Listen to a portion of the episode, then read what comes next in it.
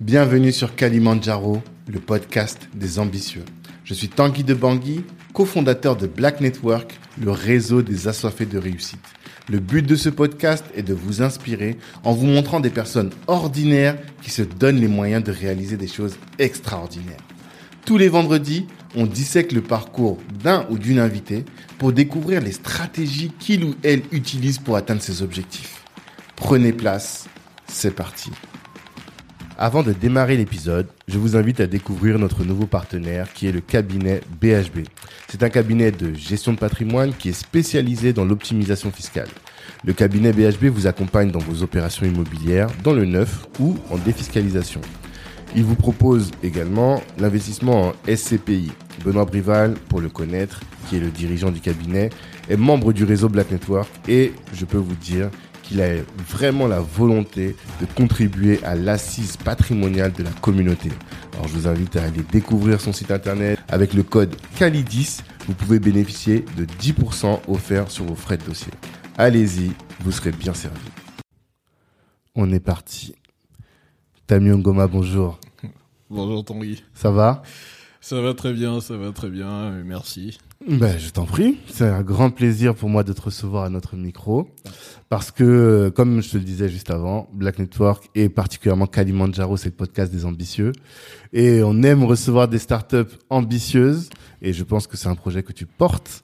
Donc euh, voilà pourquoi tu es là et pourquoi je suis content de faire cet échange. Euh, moi, je te, moi, je suis content et j'ai même envie de dire que c'est un honneur parce que comme je te disais, euh, j'ai découvert ça en écoutant euh, Kelly Massol et je me suis dit, waouh, je me suis dit, mais comment je ne connaissais pas euh, ce podcast, quoi. Ouais, Donc, euh, bon, tu verras, il y a 160 autres entrepreneurs aussi importants, aussi intéressants, même si c'est vrai que Kelly, Kelly c'est quand même le, en termes d'entrepreneuriat en France, je vois pas beaucoup de, de femmes afro ou même d'hommes afro qui font ce type de résultats, Mhm. mais euh, c'est la route qu'on veut tous emprunter, en fait. En tout cas, que je vous souhaite à tous d'emprunter. Et on va découvrir avec euh, To Get Trust, bah, comment exactement toi tu, quelle est la direction que tu prends pour aller dans cette dans cette direction. Mais avant ça, la question que je pose à tout le monde, c'est quelle est ton ambition? Quel est ton ton Kalimandjaro, ce point culminant que tu souhaites gravir et que tu espères atteindre? Alors, tu m'aurais posé la question l'année dernière, je t'aurais donné une réponse particulière. Cette année, il, s'est- il est arrivé quelque chose. C'était en avril de ce mois-ci. D'accord de cette année. Euh, Paris Match a fait une première et le titre c'était Les leaders des licornes. Ok. Je regarde, je reçois l'article et je regarde la photo. Mhm. Aucun noir. Ouais, totalement. Aucun. À l'époque, il y avait 25 licornes. Aucun. Je me suis dit, prochaine fois, il faut que je sois là-dedans. Mhm. Moi, ou bien avec d'autres personnes, mais il faut absolument qu'on soit là-dedans. Donc tu veux être une licorne. Pour ceux qui ne savent pas, les licornes, c'est des startups, enfin des boîtes qui sont valorisées à plus d'un milliard. C'est ça. Donc tu veux que ta boîte atteigne le milliard. C'est ça. Et ce matin encore, euh, j'étais en train de, j'étais sur LinkedIn Mhm. et je voyais que Bruno Le Maire venait de célébrer la 29e licorne. Ouais. Et la 29e licorne, c'est une euh, startup que euh, que je considère un peu comme un concurrent direct. Ok. Et euh, j'avais regardé le parcours du fondateur. Je disais waouh. Je disais, euh, je me disais, il faut absolument que Que tu y arrives. voilà. Mais que tu y arrives pourquoi? Parce que il y a ce concept de, de un peu vanity metrics. Est-ce que tu penses que être une licorne, valoir un milliard, en soi c'est important? Ou est-ce que c'est important par vanité entre guillemets? Ou c'est important parce que derrière ça veut dire qu'on a recruté tant de monde? Enfin, je sais pas. Alors, moi, c'est, je pense que c'est plus l'impact que tu peux avoir sur les gens. Ça veut dire que tu vas créer, si tu arrives à ce niveau, tu crées de l'inspiration, en fait. Tu dis aux gens que c'est possible. C'est, on peut le faire. Moi, à chaque fois que je vois des, euh, des, des, des, des, des startups, des boîtes qui, qui, qui sont euh, puissantes, et que je ne je- je suis toujours fan des, des, des, des dirigeants. Je me dis euh, quel a été leur parcours, qu'est-ce qu'ils ont fait? Parce que je sais ce que c'est. C'est compliqué, c'est un combat. Il faut tout le temps, euh, il y a de l'isolement. Il faut avoir une certaine ténacité. Totalement. Et donc, si moi je me dis, si demain on dit To Get Trust devient une licorne, et c'est fait par, euh, par mon équipe et moi, mais il y a une véritable fierté. Et ça veut dire que demain, il y a des gens qui vont forcément nous dépasser, mais qui nous dépasseront en se disant, j'ai écouté, j'ai suivi ce, ce monsieur. Il faut absolument que moi aussi je le fasse. C'est vraiment en fait, j'ai envie qu'on puisse se dire, c'est possible. C'est c'est possible. On a une chance, on a une chance que, que les gens, ne- dont les gens n'ont pas forcément conscience tout le temps. C'est qu'on peut rêver. C'est pas tout le monde qui peut rêver. Si tu peux rêver, rêve grand, rêve. Hmm. Non, c'est lourd. C'est top. Et euh, bon, moi, j'ai toujours rêvé, c'est la première étape. Après, il faut exécuter. Ça. Et la question maintenant, c'est de voir comment est-ce que tu exécutes et comment est-ce que tu te donnes les moyens d'arriver et d'atteindre cet objectif-là. Euh, avant tout ça, je vais te demander de te présenter. Maintenant qu'on on voit un peu où tu veux aller, est-ce que tu peux te présenter pour les gens qui ne te connaissent pas D'accord. Donc, euh, je m'appelle euh, Tamio. Mhm. J'ai 38 ans. Je suis la personne en charge de la résolution des problèmes tous les jours chez To Get Trust, D'accord. que j'ai cofondé avec euh, deux associés, Edgar et Freddy. D'accord. Et ben, est-ce que tu peux présenter t- To Get Trust? Que- Qu'est-ce que vous faites? J'ai compris que vous vous donnez de la, la confiance finalement dans le dans l'épargne, que vous aidez les euh, épargnants finalement à utiliser leur épargne et avoir de l'impact avec leur épargne. Mais bon, j'imagine que tu sauras mieux le présenter. Alors, To Get Trust, c'est une vision, c'est-à-dire aujourd'hui, To Get Trust, c'est une solution qui permet aux particuliers de se financer entre eux en, se, en mutualisant leurs économies, Mhm. en les prêtant à tour de rôle à taux zéro. Ça doit ressembler à quelque chose que tu peux connaître. C'est la tontine. Voilà. Mais je, je reviendrai là-dessus. Et To Get Trust, c'est ça aujourd'hui. Mais To. Get Trust, c'est autre chose. C'est une vision. Demain, To Get Trust, c'est de dire, les gens vont venir, ils vont se réunir en communauté, ils vont mettre de l'argent dans des tiers-lire. Et en fait, au lieu de se les prêter, ce qui va se passer, c'est qu'ils vont financer les gens qui sont à l'extérieur, qui ont besoin d'argent. Donc, les personnes qui se tournent vers le crédit consommation. Donc, typiquement, quelqu'un viendra chez nous, il dira, euh, j'ai besoin de 10 000 euros. Et toutes les communautés, toutes les tirelires de To Get Trust qui disposent de ces 10 000 euros diront on vous, on vous les prête à tel taux d'intérêt. Et encore plus loin, c'est de dire demain, quelqu'un qui veut aller vers le crowdfunding, donc quelqu'un qui, a, qui est porteur de projet, euh, il va être confronté aux limites du crowdfunding, à savoir le temps, parce que tu n'es, il te faut du temps, et tu n'es même pas sûr d'être financé. Donc il va venir, il va dire, moi, je sais pas, euh, j'ai un nouvel ordinateur qui euh, que tu peux utiliser quand tu fais de la plongée sous-marine, mais il me faut X euros. Il va venir chez To Get Trust. Chez To Get Trust, il y a ces communautés qui disposent de cet argent, de cet argent mais ces communautés n'ont pas forcément accès à des projets qu'elles peuvent financer. Ben, du coup, c'est elles qui le feront. Donc, To Get Trust, c'est vraiment dire, on va prendre des économies et à partir de ces économies, on va faire, on va avoir de l'impact dans la vie. D'accord. Non, bah c'est top. On Maintenant, l'idée aussi, c'est de comprendre comment est-ce que tu en es venu à ça. Après, on va venir, on va décortiquer véritablement. Mais euh, j'ai bien envie de comprendre comment est-ce que tu en es venu. Et notamment, toi, tu as grandi au Cameroun, c'est ce que j'ai compris, même si tu viens du Congo initialement. Et euh, tu es arrivé ici donc à 18 ans, après le bac? C'est ça. T'es venu à la base quand t'es venu, quand t'es arrivé, t'es descendu de l'avion. C'était pour faire quoi en France? C'était quel était ton, ton objectif? Euh, quand je suis arrivé ici, euh, c'était, je m'étais dit, je viens, je fais mon bac plus 5, je, je rentre. Je D'accord. Il faut que je développe le, faut que je développe le pays, il faut que je fasse quelque chose, il faut que je contribue. Et ma vision a changé quand j'ai analysé le pays ici. Alors, tu m'as dit, tu as, tu as bien dit, j'ai vécu au Cameroun. Ouais. Donc, euh, le Cameroun, c'est mon, c'est mon pays de, d'adoption, c'est mon pays de cœur. Et c'est du Cameroun un petit peu que les choses euh, partent. D'aussi loin que je me souvienne, euh, petite histoire, je suis en classe de seconde. Ok. À cette époque, mes parents me donnent de l'argent de, de poche, l'équivalent de 3,80 euros par semaine. 3,80€, c'est très précis. Ça fait 2500 francs CFA. Ok, d'accord. 2500 francs CFA, c'est 3,80 euros. Ok. Donc avec ça, qu'est-ce que je suis censé faire? Je suis censé aller à l'école, je Mhm. paye mon taxi matin et soir, je suis censé manger. Mmh. Et Toute la semaine Toute la semaine. Ok. Et le week-end, voilà. Donc pour le moment, ça va. Le problème intervient quand je rencontre la première personne qui fait battre mon cœur. Je me dis, Mmh. bon, ok. En seconde déjà, c'est bien. Donc, je me dis, bon, je veux essayer de lui faire euh, plaisir. Et tu vois que 3,80€, c'est un peu compliqué. Donc, première chose, qu'est-ce que je fais? Je commence par couper mes dépenses. Donc, Hmm. je ne vais plus à l'école en taxi, je vais à pied. à midi, Les sacrifices qu'on fait pour les dames, quand même. à midi ou pour... Je ne mange plus. Du coup, je me retrouve avec un, un- un petit pactole, petit. Mhm. Et malgré tout ça, je me rends compte que ça ne va toujours pas. D'accord. Donc, euh, j'ai un de mes amis de l'époque qui me dit, écoute, viens, on fait une tontine. Je dis, euh, qu'est-ce que c'est? Avec 3 euros, vous avez déjà, comm- tu vois, les, les camères, vraiment. La tontine, là, c'est, le petit, il a 15 ans, il a déjà réfléchi à faire une tontine avec 2500 francs CFA. Donc, il me propose ça. Je lui dis, qu'est-ce que c'est ton truc? Il me dit, écoute, euh, l'idée, on va mettre de l'argent ensemble et chaque fois, l'un d'entre nous va toucher l'intégralité. Je me dis, bon, why not?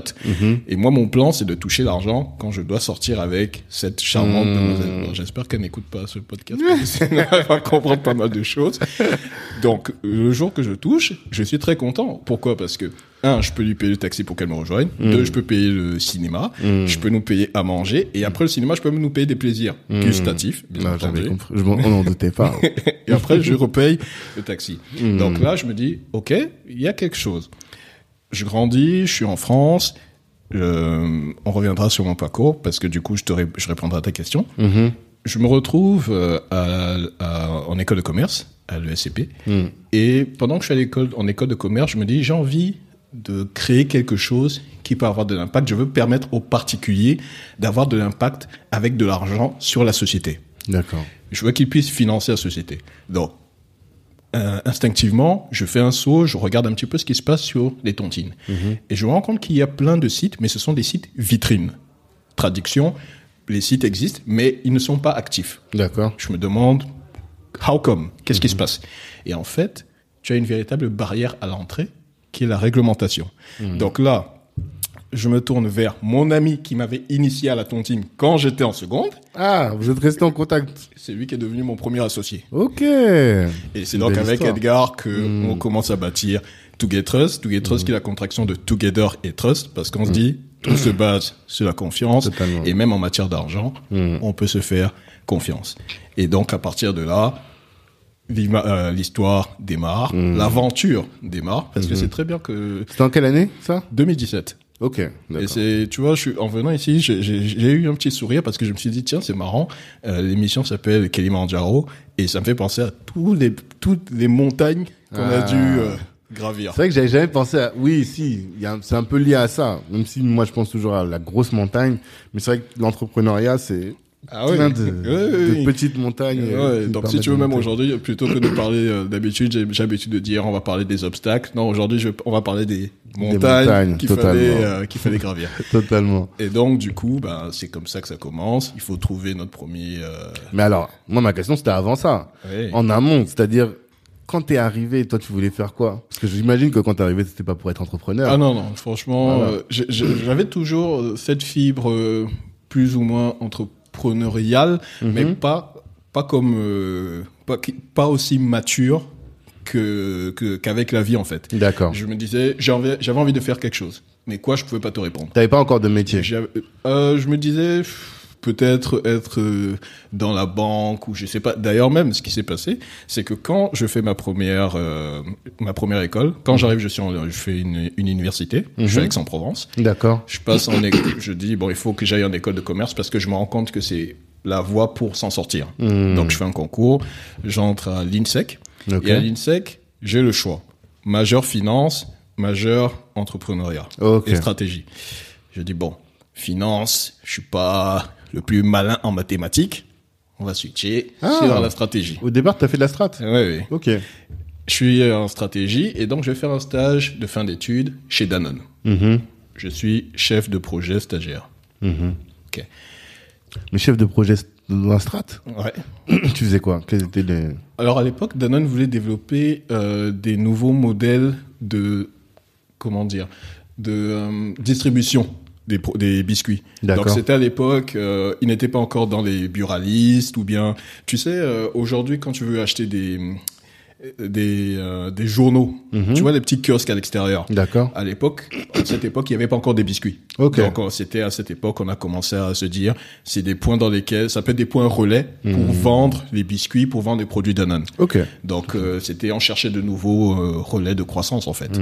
Et donc moi je pilotais la stratégie depuis Paris et je pilotais des stagiaires dans la région de l'Hérault. L'héros. Ok. 34. Voilà. Top. C'est un département français pour ceux qui nous suivent d'ailleurs. Donc voilà.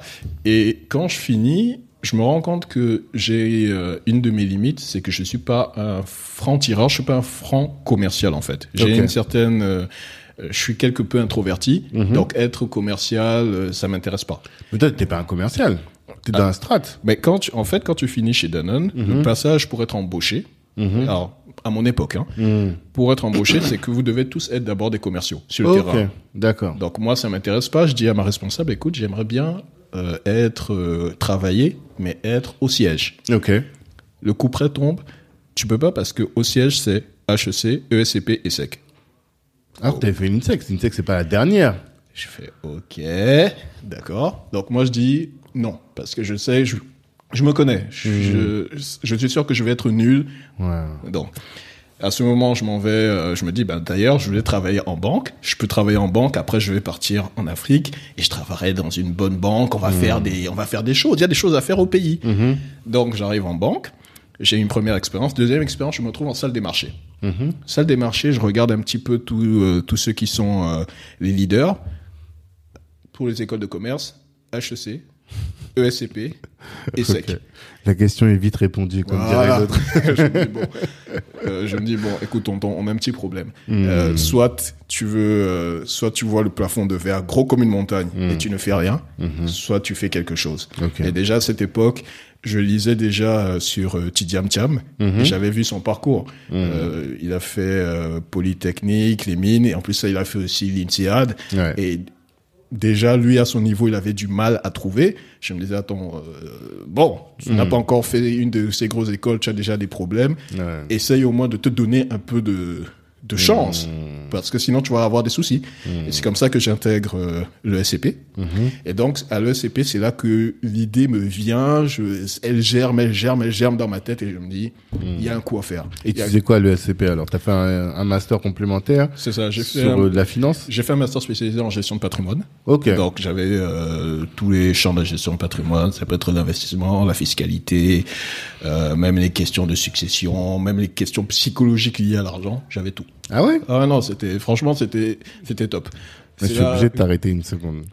Sur les questions psychologiques liées à l'argent. Parce que, je sais pas si t'as déjà entendu parler de ça, mais j'ai fait un podcast avec quelqu'un qui me parlait de la pauvreté anthropologique. Et Ouais. il disait que euh, notre génération, en tout cas pour ceux qui ont grandi dans des milieux qui n'étaient pas particulièrement fa- favorisés, eh bien ils ont euh, des stigmates et des blocages intellectuels qui les empêchent de devenir riches. Et je sais que dans notre audience, il y en a beaucoup, des gens comme ça. Donc, qu'est-ce que vous avez appris dans ce cours? Je sais pas si tu t'en souviens, mais j'imagine qu'il y a des trucs par rapport à l'argent qui ont dû te marquer quand même. Tu t'es dit, ah, c'est pour ça que nos frères là, ils réussissent pas. Non? Bon, alors non, j'avais pas pensé comme ça. Mhm. Pour répondre, moi je dirais plus que il y a euh, la question des croyances limitantes. Ok. J'avais trouvé ce, j'ai découvert ce concept en lisant euh, Bill Gates. Ok. À l'époque, je sais pas ce que ça voulait dire. Mais quand tu es, tu as, tu as un certain vécu. Mhm. Et tu regardes euh, la- la- ta première source d'influence, ce sont tes parents. Totalement. Donc, tu regardes un petit peu les parents Mhm. et tu te dis bon, mes parents ont fait ci ça. Mhm. Je inconsciemment, souvent, certaines personnes se disent ben ils ont fait ça, je suis, je devrais faire que ça en fait. Je Au- suis à minima. Quoi. ah, non, même pas. Parfois, ils se disent que je suis, euh, je ne Limité. peux, je suis limité. peux pas à- faire mieux que je ce peux pas fait faire, voilà. ou bien je peux pas faire, je peux pas aller plus loin que ça. C'est Hmm. mon, c'est mon environnement en fait. D'accord. Je vais te donner un exemple très concret. Mhm. Je suis avec euh, mon ancien responsable. Hmm. On s'en va euh, pour écouter Monsieur Lionel Zinsou. Ouais. Voilà. Ouais, ouais. Et donc, mon, mon responsable, on écoute Lionel Zinsou, on rentre. Euh, on était en conférence. euh, Premier ministre du Bénin. Il a été Premier ministre du Bénin. C'est un grand financier pour les gens qui ne le connaissent et pas. c'était le patron du fonds PAI Partner. Ah, ça, je savais pas. Ouais, c'était lui le, c'était lui le patron. D'accord. Ok. Donc, on s'en va l'écouter. À l'époque, justement, il venait de finir PAI.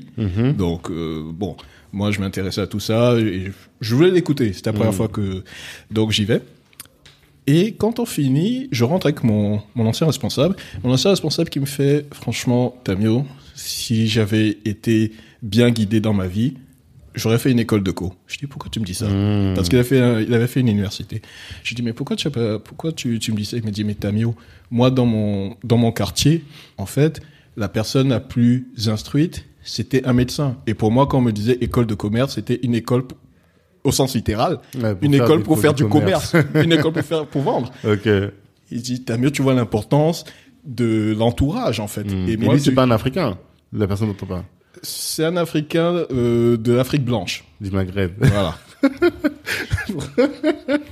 et donc, et donc en fait, il me, il me, il, me dit ça. Et pourquoi je te dis ça? Donc tu vois, c'est des, des croyances en fait. Mm. Il se dit, ben, il est entouré dans un certain niveau. Les parents ne lui ont pas dit que c'est ça. Tu as tes propres croyances et tu te dis que tu peux pas faire autre chose.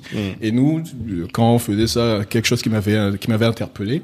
J'ai entendu un de tes podcasts. Il y avait quelqu'un qui parlait du MBTI. Ouais. Voilà. Ouais, j'adore ça. On avait eu une famille, tu avais un cas, tu avais une famille, il y avait une euh, une succession. Mhm. Et il y avait deux filles qui avaient euh, qui étaient censées hériter. Mais les deux filles ne Dans voulaient mon pas. podcast qu'on dit ça Non non non non non, Ah, non, dans, dans ton podcast on parlait du oublié ça. non, dans ton podcast, on parlait Ouais, du on MBTI. MBTI, j'en parle souvent, et donc, pendant ce, ce cours, donc, on parlait du MBTI, on avait Ah, on donné l'importance de ça. Ok, on ok, avait pris donc les tchottes de filles Mm. qui sont en train d'hériter. Les parents sont décédés. Et en fait, l'héritage bloque. Euh, Il y a la, la, la fille aînée qui dit que sa, sa petite sœur est une, euh, pardonne-moi l'expression, une bonne à rien. Mhm.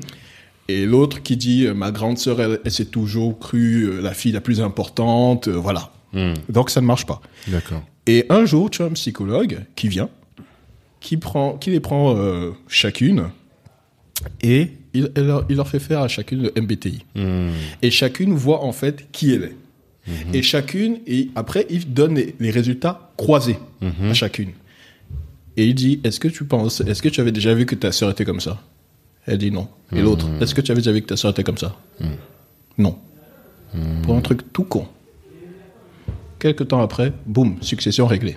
Le fait d'apprendre à se connaître soi-même, quoi. C'est ça. Et le fait, le fait d'apprendre à connaître l'autre. Et finalement, l'autre aussi. Et ce sont des et ça fait partie d'une valeur aussi qui est importante que les gens oublient, l'empathie. Mets-toi à la place de l'autre. Qu'est-ce que Quand tu fais du business. Quand ouais. tu et fais- même quand tu fais du patrimoine, parce que j'ai rencontré des gestionnaires de patrimoine qui veulent uniquement te proposer leur solution sans se poser la question de savoir si c'est adapté à ton besoin, à tes attentes. ça c'est très compliqué. euh, Je pense qu'en faisant en, en ayant cette approche, c'est très compliqué. C'est compliqué. Ouais, d'accord. D'ailleurs, ils ont arrêté. Donc, euh, je sais pourquoi. Mais c'est intéressant que tu penses, tu parles de, des pensées limitantes, parce que quand tu as expliqué ton parcours, tout de suite, je me suis dit, ah, mais lui, il a peur de rien. Parce que, non, mais tu vois, tu sors de l'INSEAD, non, L'INSEC. pardon, Oui. l'INSEC, et euh, on te, tu vas à gauche, on te dit les trois mages, les trois plus grandes là. Tu vas à droite, on te dit les trois. Et toi, tu te dis, tu te dis pas non, ça va être trop compliqué, je vais pas réussir. Non, tu te dis bon, bah je vais le faire. Mais, Qu'est-ce qui, tu vois? Mais tu sais, moi je dis, on a quand même la, la, la- la force que que l'une des forces que ma génération a, ceux qui étaient avec moi en a, au Cameroun, qui sont venus ici. Tu te dis, tu as des parents qui se sont sacrifiés pour t'en- pour t'envoyer ici. Tu as cette chance. Ne la bousille pas. Premièrement. Secondo, quand tu regardes derrière toi, tu vois ceux qui sont restés. Ceux qui sont restés, s'ils avaient eu la chance que tu aurais eu, est-ce qu'ils ne se seraient pas bougés en fait? Est-ce qu'ils seraient restés chez, chez eux à souffrir? Donc tu peux être là, tu vois toutes les, tous les blocages. Et après, l'autre élément, c'est tu lis les parcours des gens. Comme je dis, je voyais Tidiam Tia, mais je me disais, attends, euh, ce monsieur avec ce parcours, il est bloqué. Moi, si je m'arrête, si je m'arrête là, je suis un homme, euh, je suis un homme mort. Et il y a toujours cette phrase, tu te dis bon, qu'est-ce qui est plus important? Euh, Est-ce que je vais être triste parce que j'ai essayé quelque chose et ça n'a pas marché, ou bien est-ce que je vais être triste parce que je vais me dire si j'avais essayé, peut-être que. Non, c'est bien. Donc euh, tu dis vas-y, Mhm. essaye. Au pire, dans le pire des cas, ça marche pas, Mhm. tu te relèves, tu rebondis. Euh, dans le pire, de- dans le meilleur des cas, ça marche et tu te dis voilà. D'ailleurs, c'est pour ça que moi, la- mon animal, mon totem, c'est le phénix. J'adore. Alors c'est pas ton totem, c'est ton animal fétiche. Mon animal, Ok. ouais. Non, parce que tu sais que les totems, ça veut dire quelque chose chez nous. Mon animal fétiche, c'est le phénix. ok, avec la résilience, quoi. La Le phénix, il renaît toujours de ses cendres. D'accord. Tu peux, euh, tu peux tomber, quoi qu'il arrive, tu te relèves, tu te relèves. Il y, a un- il y a un dicton russe que j'aime bien. Tomber est permis, se relever est ordonné. Totalement. Non, franchement, c'est top. Et c'est bien parce que de plus en plus de personnes de notre génération et de la diaspora commencent à valoriser ça, tu vois, à valoriser le background, les gens qui sont restés au pays, à valoriser le sacrifice des parents pour nous emmener. Et j'ai l'impression que ce sont ceux, en tout cas que c'est presque un pattern que j'identifie chez toutes les personnes qui ont de l'ambition. C'est de se dire, voilà, pourquoi est-ce que j'en suis là? Qu'est-ce que, qu'est-ce qu'on a fait pour moi? Et voilà la responsabilité que je, que j'ai de réussir. Et c'est ça qui fait que tu te fouettes le matin quand t'es fatigué, tu te dis, non, je suis obligé d'aller, quoi. Non, mais t'as- pas le choix. Tu te dis déjà, premièrement, euh, dans, au sein de, en tant que, ah, je- je- je- moi je parle en mon nom, je veux pas, mais je me dis en tant qu'Africain, on a ce, moi je suis l'aîné. Ok. Donc quand En tu es l'aîné, tu as la pression des parents, Hmm. parce que c'est toi qui es le modèle Totalement. de tout le monde. Totalement. Donc tu te dis, t'as pas le droit à l'échec. Mhm. T'as pas le droit à l'échec. Donc premièrement, tu te dis, ok, j'ai les parents, il faut que j'y aille. Tu te, tu penses à tous ceux qui sont derrière. Et puis aussi, faut, tu te dis, c'est tellement facile d'être là et de, et de, de, de, de, de, de- de pleurer, d'abandonner Mmh, en fait De se laisser aller. de se laisser aller. Alors que il y a tellement de, il y a tellement de, de, de- la- la- moi je me dis, laisse à la vie l'opportunité de te surprendre. Il y a tellement de choses qui peuvent t'arriver, mais des trucs de fou. Je, je te prends un cas. Quand je décide d'aller à l'ESCP, j'y vais, je suis prêt, je, je me suis préparé pour le concours, j'arrive, toute la partie écrite, j'avais trois examens. Allez, je cartonne. J'arrive à l'oral. Hmm. Je me fais démolir. Dé- Mais alors, démolir. Ah ouais Je sors de Raconte, l'o- comment je c'est sors- passé je sors de l'oral, je me dis, eh, c'est mort. Ouais. Non, mais c'est mort. Limite, j'ai- déjà les larmes aux yeux, en fait. Ok. Et effectivement, deux jours après, le coup près tombe. Ah. Monsieur Ngoma, vous n'êtes pas Ok. Vous n'êtes pas reçu. Vous n'êtes pas reçu. Limite, j'appelle la dame, oui, excusez, elle dit, monsieur, end of the road. Bon, qu'est-ce que tu fais? Tu te dis, c'est, tu te dis, c'est fini. Je me dis non, je peux pas, je peux pas. Pendant un an, je me suis préparé. Ah, tu l'as refait. Ah oui, oui. Pendant un an, je me suis préparé. Je suis parti. J'ai fait le, j'ai refait. Boum, j'ai été pris. Et en plus de ça, euh, j'ai fait euh, ma thèse professionnelle qui était parmi les meilleures. Donc tu te dis, voilà, tu as toujours le, la, la- la vie te prouve toujours que si tu n'abandonnes pas, C'est ça. il peut t'arriver. Et puis même, je vais un peu plus loin. Souvent, je suis là, je regarde, je me dis, je prends un gars que, je prends des exemples. Un jour, j'ai regardé euh, euh, Monsieur Jamel Debbouze. Ok. Je ne le connais pas. J'ai vu son, j'ai juste vu qu'il avait eu des problèmes avec sa main. Mhm. Et après, j'ai vu qu'il était devenu ambidextre. Mhm. Je me suis dit, mais attends, si lui, avec cet handicap, il a pu faire ça, toi qui as tout, Mhm. tu vas rester chez toi dans ton lit et dormir? Non, mais soyons un peu sérieux. Non, c'est top. En termes de mindset, en tout cas, ça en dit long et c'est hyper intéressant. Et qu'est-ce que, à quoi ça correspondait l'oral de l'ESCP que t'as loupé? Euh, alors, c'était des questions très techniques. D'accord. Euh, il y avait d'abord une partie sur euh, ma personne, donc ça allait, mais après les questions techniques, c'était des questions liées à la fiscalité, des Ah. questions liées à de patrimoine. D'accord. J'étais à la ramasse. Et le pire, c'est que je n'avais même pas eu la présence d'esprit de faire des, des euh, comment tu appelles ça, des pirouettes intellectuelles. J'étais tellement pris, Ouais, stressé. stressé et tout. D'accord. Là, je suis tombé. Mais bon, t'es tombé, tu t'es relevé. C'est ça qui est intéressant. donc tu fais euh, ce double master finalement, donc Mhm. les deux masters. Une fois que tu sors de l'SCP, qu'est-ce que tu fais? Tu vas travailler en banque, finance finalement? Alors, une fois que je sors, j'ai déjà l'idée de Two Get Trust qui germe dans ma tête. Ok. Je, je commence à la dessiner, je fais tout, j'en ai parlé à, à Edgar. Mhm. Mais pendant ce temps, donc je travaille, euh, je continue en banque. Mhm. Et euh, quand je suis en banque, je voulais être banquier privé. Ok. Euh, J'arrive, je fais tous les entretiens partout, et à chaque fois, je me fais recaler. Je me fais recaler. T'as quand Je même dis- tes... Je pense qu'il va y avoir quelque chose à jouer autour de la résilience, de la Ah non, mais persévérance. Il y a je quelque que- chose. Je crois, je qu'il y a quelqu'un qui me fait tout, qui, qui, qui me, je- si je pouvais avoir un modèle, je dirais, euh, j'aime bien Jack Ma. Parce que quand il dit tous les échecs qu'il a Ah, eu, lui, je il me laisse dis, tomber, oui, effectivement. Euh, quand il a le coup du, du McDo, quand il s'est fait, ré- quand, Mm. quand il s'est fait recaler. Pareil, quand j'étais dans le sud, je suis parti postuler à Quick, on m'a dit non, là, j'ai dit non, il y a un problème. Même les comme ça, dont- ils sont là pour nous, les étudiants qui n'avons pas de qualification. je me suis dit, là, tonton, on a un problème. Euh. Bon, ok, fine. D'accord. Donc, tous les métiers de banquier privé, on me dit non. Hmm. Et un jour, je discute avec quelqu'un, on me dit, Tamio, on va pas te mentir, c'est pas que tu n'as pas les, com- les compétences, c'est pas que tu n'as pas les capacités, mais Non. c'est banquier privé, c'est quand même, tu parles avec euh, une certaine élite, Hmm. tu parles avec euh, la clientèle, c'est pas la clientèle que tu as en banque de détail. Mais non. Ah si. On te l'a dit comme ça. Ah non, il y a quelqu'un qui a eu l'honnêteté. Je préfère, au moins, au moins je sais, parce que tu sais quand, à chaque fois que tu as des échecs, si tu ne comprends pas la, la raison de ton échec, tu peux être chez toi et tu te, tu deviens fou. Tu te en fait. remets en question, tu dis que je suis nul. Je suis nul. Ouais. Alors que parfois, ce n'est pas, ce n'est pas de ton fait. Et donc j'ai eu une chance euh, dans tout ça. C'est pour ça que je dis toujours ne pas abandonner parce que tu peux avoir une chance qui va. Il y a une porte qui s'est ouverte. On m'a proposé un poste, le poste de gérant de portefeuille, et c'était le poste en fait euh, vers lequel la plupart des banquiers privés partaient après leur métier. Donc je me suis dit bon tant qu'à faire, je saute un. Hmm. Et pendant que j'étais Les en- gérants de portefeuille. Alors, je pense qu'il faut expliquer un peu pour les gens qui connaissent pas. On a fait un épisode avec euh, une euh, une banquière qui nous a expliqué un peu, mais banque banque de détail, c'est les celles qu'on connaît, la SG, euh, BNP, tout ça. C'est la banque où on est tous au début, en tout cas. Et après, quand tu arrives à un certain niveau de fortune, tu commences à aller en banque privée, les. HSBC et autres. C'est ça? Alors, c'est c'est- exactement ça. Mais tu vois, tu as cité euh, BNP, Société Générale. En fait, toutes les banques, chaque Oui. banque a une division privée. Mm. Tu as euh, Société Générale Banque Privée, BNP Paribas Banque Privée, euh, tu as la BRED Banque Privée. D'accord. Et après, tu as aussi d'autres banques qui sont vraiment spécialisées dans, la- dans tout ce qui est privé. JP privée. Morgan, euh, Rothschild, Mm. Goldman. Euh, voilà. D'accord. Donc, euh, moi, je c'est quoi les conditions? C'est avoir au moins un million de patrimoine, un million de de de en en con, pardon, en compte. Alors, je me, alors, je me souviens plus, Mhm. mais de mémoire, à mon époque, encore une fois, je sais par exemple que si tu voulais avoir, ouvrir un compte chez JP, je Mhm. pense qu'il te fallait euh, 12 millions, à peu près. Ok. Peut-être que les choses ont changé. Hmm. Mais je me rappelle que voilà. Mais en Oui. tout cas, pour être dans ces banques, il te faut un certain niveau de patrimoine et de liquidité. Hmm, D'accord.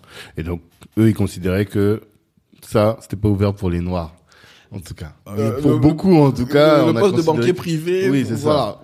Voilà. Moi, c'est ce que c'est les retours que j'ai eus. En fait, à chaque fois, c'est toujours ça qu'on te dit. Mhm. Et tu te... j'essaie à chaque fois de refuser de penser ça. Hmm. Pourquoi? Parce que je me dis que si tu penses ça, tu justifies peut-être Ouais, le fait, tu justifies peut-être ton échec ou tu vas justifier le fait d'abandonner. Mhm. Et c'est très dangereux en fait. Mhm. Je me dis bon, si ça n'a pas marché, ça n'a pas marché. Le- le- Mais parfois, j'avoue que parfois, il faut aussi être un peu réaliste Ouais. et te dire que parfois, bon bah, Ça joue quoi. ça joue. Ok. Malheureusement, c'est c'est une réalité, ça joue. Donc, je suis gérant de portefeuille. Pendant que je suis gérant de portefeuille, et donc tu me demandais ce que c'était. Mhm. Donc, être gérant de portefeuille, c'est en fait, tu prends l'argent de tes clients Mhm. et tu l'investis. Hmm. Donc, toi, tu, tu as deux rémunérations. Tu as ton salaire Mhm. et tu as un variable qui est ton bonus. Et en fait, ton bonus est corrélé à ton alpha. L'alpha, c'est de dire, j'ai investi l'argent de mes clients. Est-ce que j'ai fait mieux que le marché? Si j'ai fait mieux que le marché, jackpot. J'ai un, un bon bonus. Mhm. Si j'ai fait comme le marché, ok, bon. Si tu as fait moins que le marché, Hmm. voilà. Tu vas pas rester longtemps. En fait, c'est ça, t'atteins pas tes objectifs, forcément. D'accord. Et euh, de cette, de là aussi, normalement, tu dois avoir euh, acquis des connaissances en matière de richesse, de euh, ces gens-là là qui ont du patrimoine à placer et quels sont les types de placements qu'ils font, tout ça. Qu'est-ce que t'as sûr. appris qui peut être utile pour notre communauté? Ah, qui peut être utile pour notre communauté? Déjà, je dirais. Avant, on entendait parler de diversification. Mhm. Bon, diversification, c'est l'idée de dire, je mets pas l'argent dans, dans un même panier. J'ai appris déjà que quand tu investis, notamment euh, sur les actions, Mhm. tu, il faut investir et ne pas et ne plus regarder. Hmm. J'ai, euh, j'ai, par exemple une personne euh, de mon entourage que je conseille. Mhm. Je lui avais donné une stratégie d'investissement, donc elle avait investi dans une, euh, dans certaines actions. D'accord. Et récemment, le marché est tombé. Hmm. Donc le marché descend. C'est Bitcoin. Non, non, non, c'était, c'était vraiment des, c'était vraiment des, Des actions. Donc le marché tombe Hmm. et elle m'envoie des messages de sa mère. Sa mère qui lui dit mais re- sors l'argent, Hmm. retire, retire, sinon tu vas tout perdre. Ouais. Moi je lui dis écoute, quand tu investis en actions, tu mets ton argent, tu regardes pas, tu attaches ton cœur et tu ne bouges plus. Et quelque temps, il y a quelque temps, quand euh, la Chine a décidé d'assouplir ses politiques anti-Covid, Mhm. C'est remonté. c'est remonté. Hmm. Et je, elle me, elle m'écrit, elle me dit, maintenant maman me, ma- ma- maman qui me dit, oui, en fait, euh, je t'avais dit de réinjecter de l'argent. On éclaté de rire. Faut Donc, écouter des experts, faut pas écouter vos familles, c'est ça surtout. Voilà. Donc déjà, première chose, euh, et tu vois que la plupart des gens dans ces banques qui, dans, qui investissent en fait, ce sont des gens qui n'ont pas peur du risque. De toutes les manières, il y a des produits qu'on ne propose qu'à des personnes fortunées parce que justement, on sait que ces personnes sont prêtes au risque. Hmm. Elles sont prêtes à prendre du risque. Il n'y a pas de souci. Pas de, pas de problème. Donc, première chose déjà, il faut être capable de prendre du risque. Il ne faut pas avoir peur du risque. Et de toutes les manières, j'avais aussi appris un truc qui était fou. Bah, le meilleur moyen de gagner de l'argent, c'est pas, euh, c'est pas uniquement par le livret. Oui, ça on C'est- sait. C'est pour, c'est pas, c'est par l'investissement. Ouais. Le problème, c'est que les investissements, les produits proposés ne sont pas proposés à tout le monde. Hmm. Et là, tu vois, par exemple, quand c'est aussi des trucs qui m'ont fait penser à, à To Get Trust. Mhm. Parce que rien que des produits que tu trouves dans le crowdfunding, Mhm. quand tu investis bien dans une boîte dans le crowdfunding, tu peux faire x2, x3, fois beaucoup. D'accord. Mais le, ce n'est pas proposé à tout le monde, en fait. C'est même pas aussi dans notre culture. Notre culture, euh, on est très, on est très averse au risque. Non, moi je dis, les, les amis, si vous voulez faire de l'argent, on peut faire de l'argent. Allons dans du risque, prenez du risque. Et voilà. D'accord. Donc prendre du risque, diversifier et ne pas être là en train d'attendre de dès qu'il y a une baisse, on Ah non, non, non, sous. non, il faut pas, Voilà. non, non, non, il faut pas avoir On peur. voit euh, sur le long terme. En Bah, fait, ça après, bon, je digresserai rapidement. Moi, j'ai toujours dit, il y a la règle de Buffett, je n'investis que dans ce que je connais. Mhm. Mais moi, l'autre règle, c'est quand j'investis dans une boîte, je regarde qui est à la tête. Mhm. Quand tu investis dans LVMH, tu n'investis pas dans LVMH. Tu investis sur Bernard Arnault. Donc, moi, tant que Bernard Arnault est à la tête de LVMH, le cours peut monter, peut descendre. Je Mhm. suis zen. D'accord. Le jour qu'on va me dire que LVMH quitte la boîte, Mhm. je vais peut-être m'asseoir et me dire, bon, ok, on va réfléchir on va à savoir si on va continuer. Voilà. Et de même, je vais pas investir dans des boîtes, je vais, je vais pas recommander à quelqu'un d'investir dans une boîte dans laquelle tu as euh, une boîte dans laquelle il y a beaucoup de grèves tout le temps. Hmm. Je ne citerai pas des noms. je vais pas investir là-dedans. Je sais pas à quoi tu parles. ok, d'accord. Ok, très bien. Donc, tu as fait ça, ESCP, ensuite tu as bossé en banque et l'idée germe. Elle est là, elle est en germe, train elle est de- là, elle travaille, elle tourne et tout. Et donc, pendant que je tra- pendant que je suis euh, en banque, ben, j'ai trouvé mon associé et on commence à sortir le produit. D'accord. On cherche d'abord, euh, alors, c'est là vraiment, c'est ça qui est bien avec l'entrepreneuriat, c'est que tous les jours, tu apprends quelque chose. Hmm. Vraiment, tous les jours, tu apprends quelque chose et tous les jours, tu as un problème à gérer. Ouais. Je disais tout le temps, euh, je disais parfois, je pense que le, le véritable titre qu'on devrait me mettre, c'est CPS, Chief Problem Solver. Ouais. Parce que tous les C'est jours. comme ça que tu t'es proposé, tu t'es présenté. Hein. Voilà, Ouais. Chief Problem Solver. Chaque jour, il y a quelque chose de nouveau. D'accord. C'est toi le CEO de la boîte. voilà. D'accord. Euh, c'est quoi le jour 1 Comment vous vous posez Vous dites, voilà, là maintenant on commence? Le jour 1, je m'en souviens, j'ai parlé à, j'ai parlé à Edgar, Mhm. je lui ai parlé de mon idée. Il me dit, écoute, euh, je lui ai dit, j'ai déjà écrit et tout. Il me dit, envoie-moi, envoie-moi euh, ton, envoie-moi un petit peu tes papiers. Mhm. Je lui ai dit, tu es sûr, tu gardes ça pour toi. Il me dit, envoie d'abord. Mhm. Bon. Quand tu es novice, tu as peur, tu te dis, euh, voilà, Ouais, euh, si je lui envoie mon idée, il va me l'appliquer. Alors que quand tu es dans l'expérience, tu comprends que tu- tout le monde peut prendre ton idée, mais l'exécuter, c'est une autre chose. De plus en plus, on, on commence à le dire de plus en plus. Ouais, non, non, non. Le, le, le, la- le nerf, c'est, il y a beaucoup de nerfs, mais l'un des nerfs, c'est l'exécution. Donc, euh, petit aparté, n'ayez pas peur de parler de votre idée. Mhm. Parce que, euh, personne n'est dans votre tête. On ne peut pas vous l'enlever. Donc j'envoie tout à Edgar. Mhm. Il lit, pop, pop, le lendemain, il me dit, ok, c'est bon, banco, j'y vais. Ah ouais? Allez, je te suis, je te suis, on y va. C'est normal, c'est un gars de la tontine. Depuis qu'il a 15 ans, il est dans les tontines. ok. Voilà, et donc après, l'idée, euh, euh, il faut maintenant gravir les montagnes. Mhm. La première montagne, c'est moi, je me rappelle, j'ai dessiné, je m'en vais à des meet-up, Mhm. et je me dis, Edgar qui me dit, il faut un développeur. Mhm. Moi, euh, qu'est-ce, qu'est-ce que c'est qu'un développeur? Je commence à chercher, bam, bam, bam, voilà. Et donc, je m'en vais, je rencontre des personnes qui me disent, oui, on peut développer. Les personnes te sortent du langage, je fais du C++, je fais du... Mhm. Euh, ok, d'accord. Quand tu vas dans les meet c'est pour trouver un dev. Ah oui, oui, oui. C'est vraiment Ah, pour ça. Ah oui, oui, oui. Et quel type de meet-up alors? Alors, à l'époque, il y avait un site qui s'appelait vraiment Meetup. Ouais. Et quand tu allais sur Meetup, tu avais pas mal de rubriques, en fait. Mhm. Donc, tu avais cherché vos associés, tout et tout. Donc, moi, j'allais. Franchement, ah non, non, non, il fallait... euh, tu veux quelque chose, tu, tu fais comment? Tu Non, c'est intéressant. Et tu peux dire quel type d'événement t'as fait parce que Alors, j'ai par exemple fait un Meetup, euh, j'en ai, j'en ai deux qui me, qui, que je garde en tête, Mhm. qui m'ont marqué. Le, un des Meetups, c'était un Meetup avec Céline Lazorte. Je sais pas si tu vois qui c'est. Litchi. Tout ça à fait. Ouais. La fondatrice de Litchi. Ouais, c'est ça. Donc, je, je- j'ai écouté cette, euh, cette femme. Mhm. Je me suis dit, mince. J'ai vu tous les obstacles, mais tu te dis, elle a pu le faire. Mhm. Why not me? Mhm. Pareil, je suis parti rencontrer euh, une femme qui avait aujourd'hui, je sais pas si sa boîte existe encore ou si elle a pas déjà revendu, mais c'était du, c'était de- des vêtements d'occasion. Ok. Tu, et tu, tu les écoutais, tu disais, mais mince, en fait. Mais il y a des, les gens se bougent. Mhm. Les gens se bougent, en fait. Donc tu te dis, euh, voilà. D'accord. Mais quand tu y allais, ah, c'était pas des meet-up spécialisés pour trouver un associé? Non, là, c'est- quand tu m'as demandé, là, moi, je te parle des meet-up qui m'ont parlé. Mais après, il y avait des meet-up pour trouver des associés. Donc, tu vas, vous discutez, Ouais. tout. Mais t'es allé en fait aussi pour trouver de l'inspiration. C'est euh, C'était pas juste pour euh, chercher un C'est associé. ça, c'est ça. Parce que toi, t'étais pas entrepreneur. Tu viens pas d'une famille d'entrepreneurs. Donc t'allais pour euh, t'insérer un peu dans le milieu de l'entrepreneuriat. C'est ça. Et à l'époque aussi, je suis allé à deux familles. Forcément. Notre, notre, notre papa à tous, c'est Oussama Hamar. Osama. je suis allé à deux familles, j'ai échangé, voilà. Hmm. Et tout ça, euh, donc après j'ai rencontré, je trouvais pas. Puis un jour, euh, c'est une personne qui euh, qui m'est, euh, qui m'est très proche. Si elle Mhm. m'entend, elle sera de qui, elle se reconnaîtra. Elle me présente son cousin. Mhm. Elle me dit, écoute, j'ai un cousin, il est bon. Hmm. Et il cherche à faire quelque chose et il veut développer l'Afrique. Mhm. Ok, fine. Mhm. Je parle avec son cousin. Je lui dis, écoute, moi, j'ai un, tel- j'ai un projet. Je lui monte le projet. Je lui dis, je veux un développeur. Je lui dis, je vais te payer tant. Il me dit, non, moi, j'ai pas besoin que tu me, que tu me payes. Moi, ce que je veux, c'est un défi. Je veux quelque chose qui va me stimuler Ah. intellectuellement. Totalement. Je m'arrête une seconde. Je dis, attends.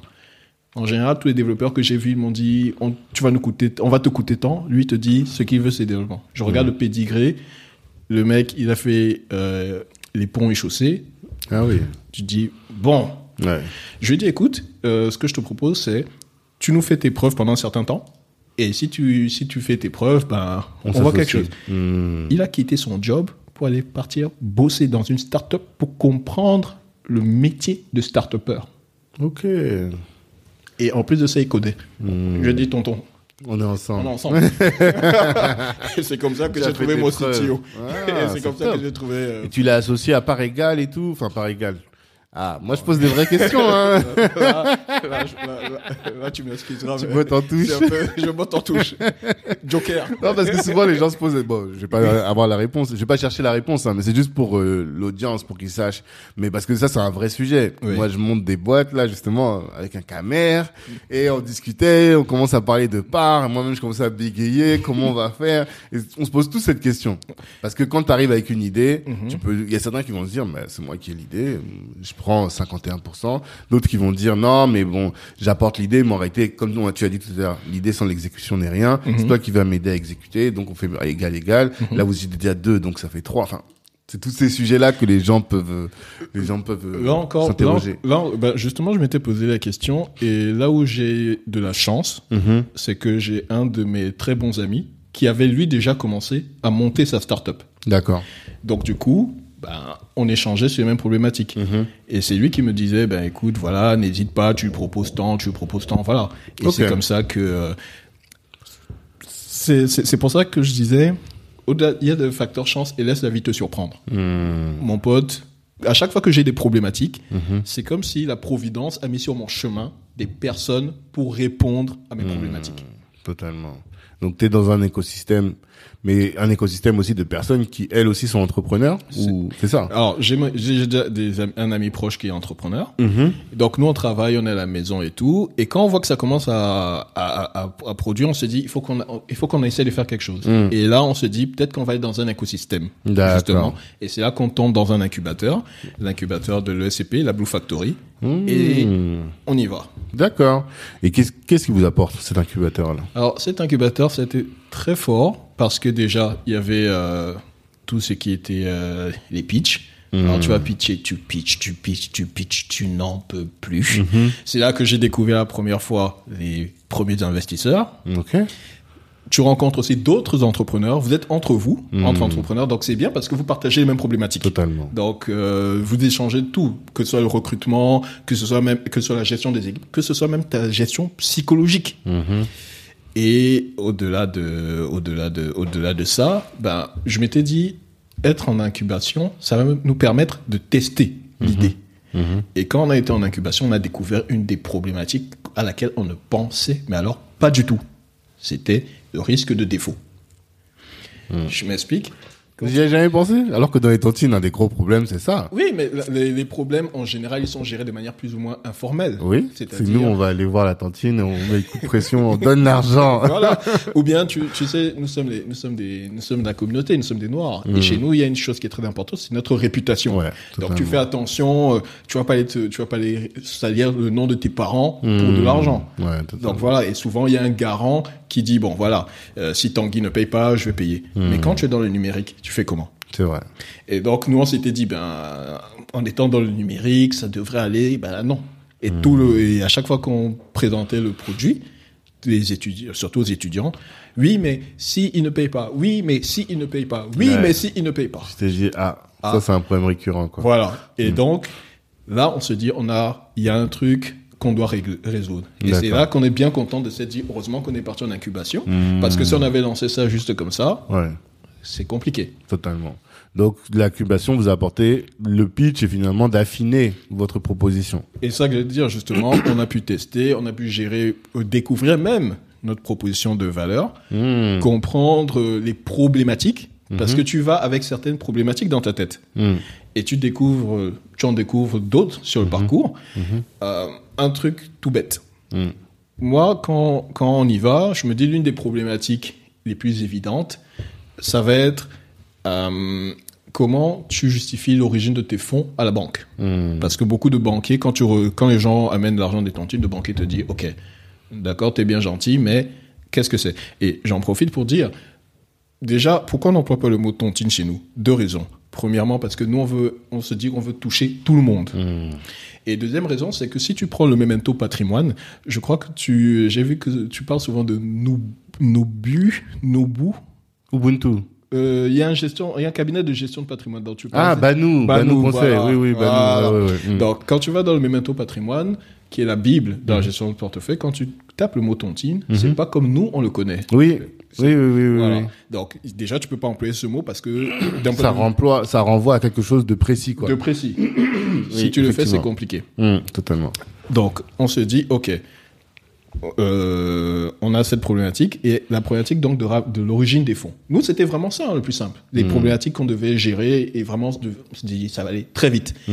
Mais quand tu découvres la problématique de la réglementation, Ouais. quand tu découvres la problématique de le, la règle de défaut, Mmh. et après tu découvres même d'autres problématiques avec les utilisateurs quand on te sort, mais tu te dis, mais come on, Mmh. Est-ce qu'on va y aller vraiment, quoi? Ah, euh, la phrase qui dit si j'avais su ce qui m'attendait, j'aurais pas fait. Elle a pris tout son sens.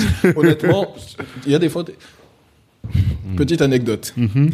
Je suis un jour, on reçoit une facture des avocats. Je viens de recevoir mon bonus. Mhm. Mon bonus est arrivé le matin. L'après-midi, c'est reparti chez Donne des chiffres. Je- Quel est le montant du, du bonus Je retrouve tout- je- Ils votent beaucoup entre eux. Parce que, parce que pour de vrai, tu sais que quand, quand euh, Johan, qui m'a m'a présenté le projet, je me suis dit, ah ouais, non, lui, il a galéré. Parce que les, les obstacles réglementaires, dans ces histoires-là, là, c'est hyper, hyper compliqué. Et si on fait de la tontine de manière informelle, c'est pas par choix, hein. c'est parce qu'on sait que si on devait rentrer là en termes d'obstacles, c'est incroyable, tu vois. Et là, tu t'attaques à un morceau qui, juste du point de vue légal, déjà, si tu fais ton pestel ou ton SWOT, tu vois, là, là, tu pourrais t'arrêter juste à cause de ça. Et comment vous avez sur- surmonté ça au final? Bah, Tout ton bonus de 50 000 euros, il est passé. C'est parti chez et quand c'est parti chez les avocats, je me rappellerai toujours. J'habitais du côté de Colombes. Je me suis assis, euh, j'étais à la gare des Vallées. Je me suis assis sur le sur le, le siège. Je resté comme ça, à gare. tu pensais aux vacances Je- que tu avais prévues à Kribi, il n'y a plus rien. J'ai app- j'ai appelé Edgar, il a éclaté de rire, il m'a dit non mais t'en fais pas, je serai avec toi jusqu'au bout. Je, Euh. je n'avais pas touché un seul de mes centimes. Voilà. Je n'ai- voilà. Ouais, Alors la réglementation donc, euh, ça a été, c'est vraiment une bataille en fait. c'est ça. Et bon, je me suis quand même un peu inspiré. Je regarde un petit peu certains acteurs, notamment j'ai vu un peu comment Litchi avait fait. Mhm. Litchi, elle, les- beaucoup de gens n'ont pas prêté attention, mais Litchi est de droit luxembourgeois. Ah. Parce que Litchi, en fait, à son époque, Mhm. le monde a évolué, à son époque, on ne lui permettait pas de lancer Litchi en France. Mhm. Donc elle est partie s'établir au Luxembourg, et voilà. Ah, je savais pas ça. C'est l'intérêt des l'intérêt des meet-up. Quand tu discutes avec elle, tu vois les donc première donc nous on a la première problématique, c'est réglementation. Ouais. Quand tu gères la question de la réglementation et c'est pour ça que tu vois que tu n'as pas de concurrent direct. Ils ont vu, ils ont dit, mais non. Non, c'est même pas ça. Je pense que euh, je, je me rappelle euh, un, un moment, j'avais vu euh, des acteurs, Mhm. j'avais vu des, des articles de presse sur un concurrent et je me disais je suis foutu. Hmm. Je suis foutu parce que ils sont déjà là. Je me disais mais comment ils ont fait pour aller aussi vite en fait? Parce que nous on est bloqués. Comment ils ont fait? Ouais. Et en fait, ben la solution ils n'ont pas pu se lancer À Et cause de ça. Voilà. Et j'ai oui. découvert en fait qu'ils avaient d'abord fait ils avaient fait de la com, mais ils ne savaient pas que derrière Il y avait cet objectif. il y avait cet, cette euh, problématique. obstacle-là. Et, et récemment encore, j'étais avec, euh, je rencontre un entrepreneur Mhm. qui vient, il nous, il, il, il parle de notre, il, il me demande ce que je fais, je lui présente To Get Trust. Il me dit ah mais tu connais telle fille euh, Je dis non. Il me dit mais elle, elle essaye de lancer ça, mais elle n'y arrive pas à cause de la réglementation. Oui, oui. Je sais. J'en ai souffert dans ma chair. Mais je dis ça parce que euh, on a fait un podcast avec Dana Pay. Je sais pas si t'as déjà entendu parler d'eux. Non du tout. Ils font euh, du transfert euh, d'argent, mais avec la blockchain. D'accord. tu vois. Et eux, au début, il n'y avait pas. La réglementation, elle a évolué entre temps. C'est-à-dire qu'ils lancent au début, c'est du transfert d'argent entre l'Afrique et la France pour le B2B. Ok. Enfin, entre l'Afrique et l'Occident pour le, le B2B. Et au début, donc, opérateur blockchain, c'est pas un problème. Ils font leur truc, ils développent, ils développent, ils développent. Et là, la réglementation évolue. Et là, on leur dit maintenant, tous les opérateurs qui, qui vont sur la blockchain, ils doivent avoir telle autorisation de l'AMF. Mais les mecs, eux, ils avaient pas prévu ça. Ils avaient déjà levé des fonds, ils avaient des arrêts d'activité pendant un an. Un an d'arrêt d'activité. Ah, mais t'as pas le choix.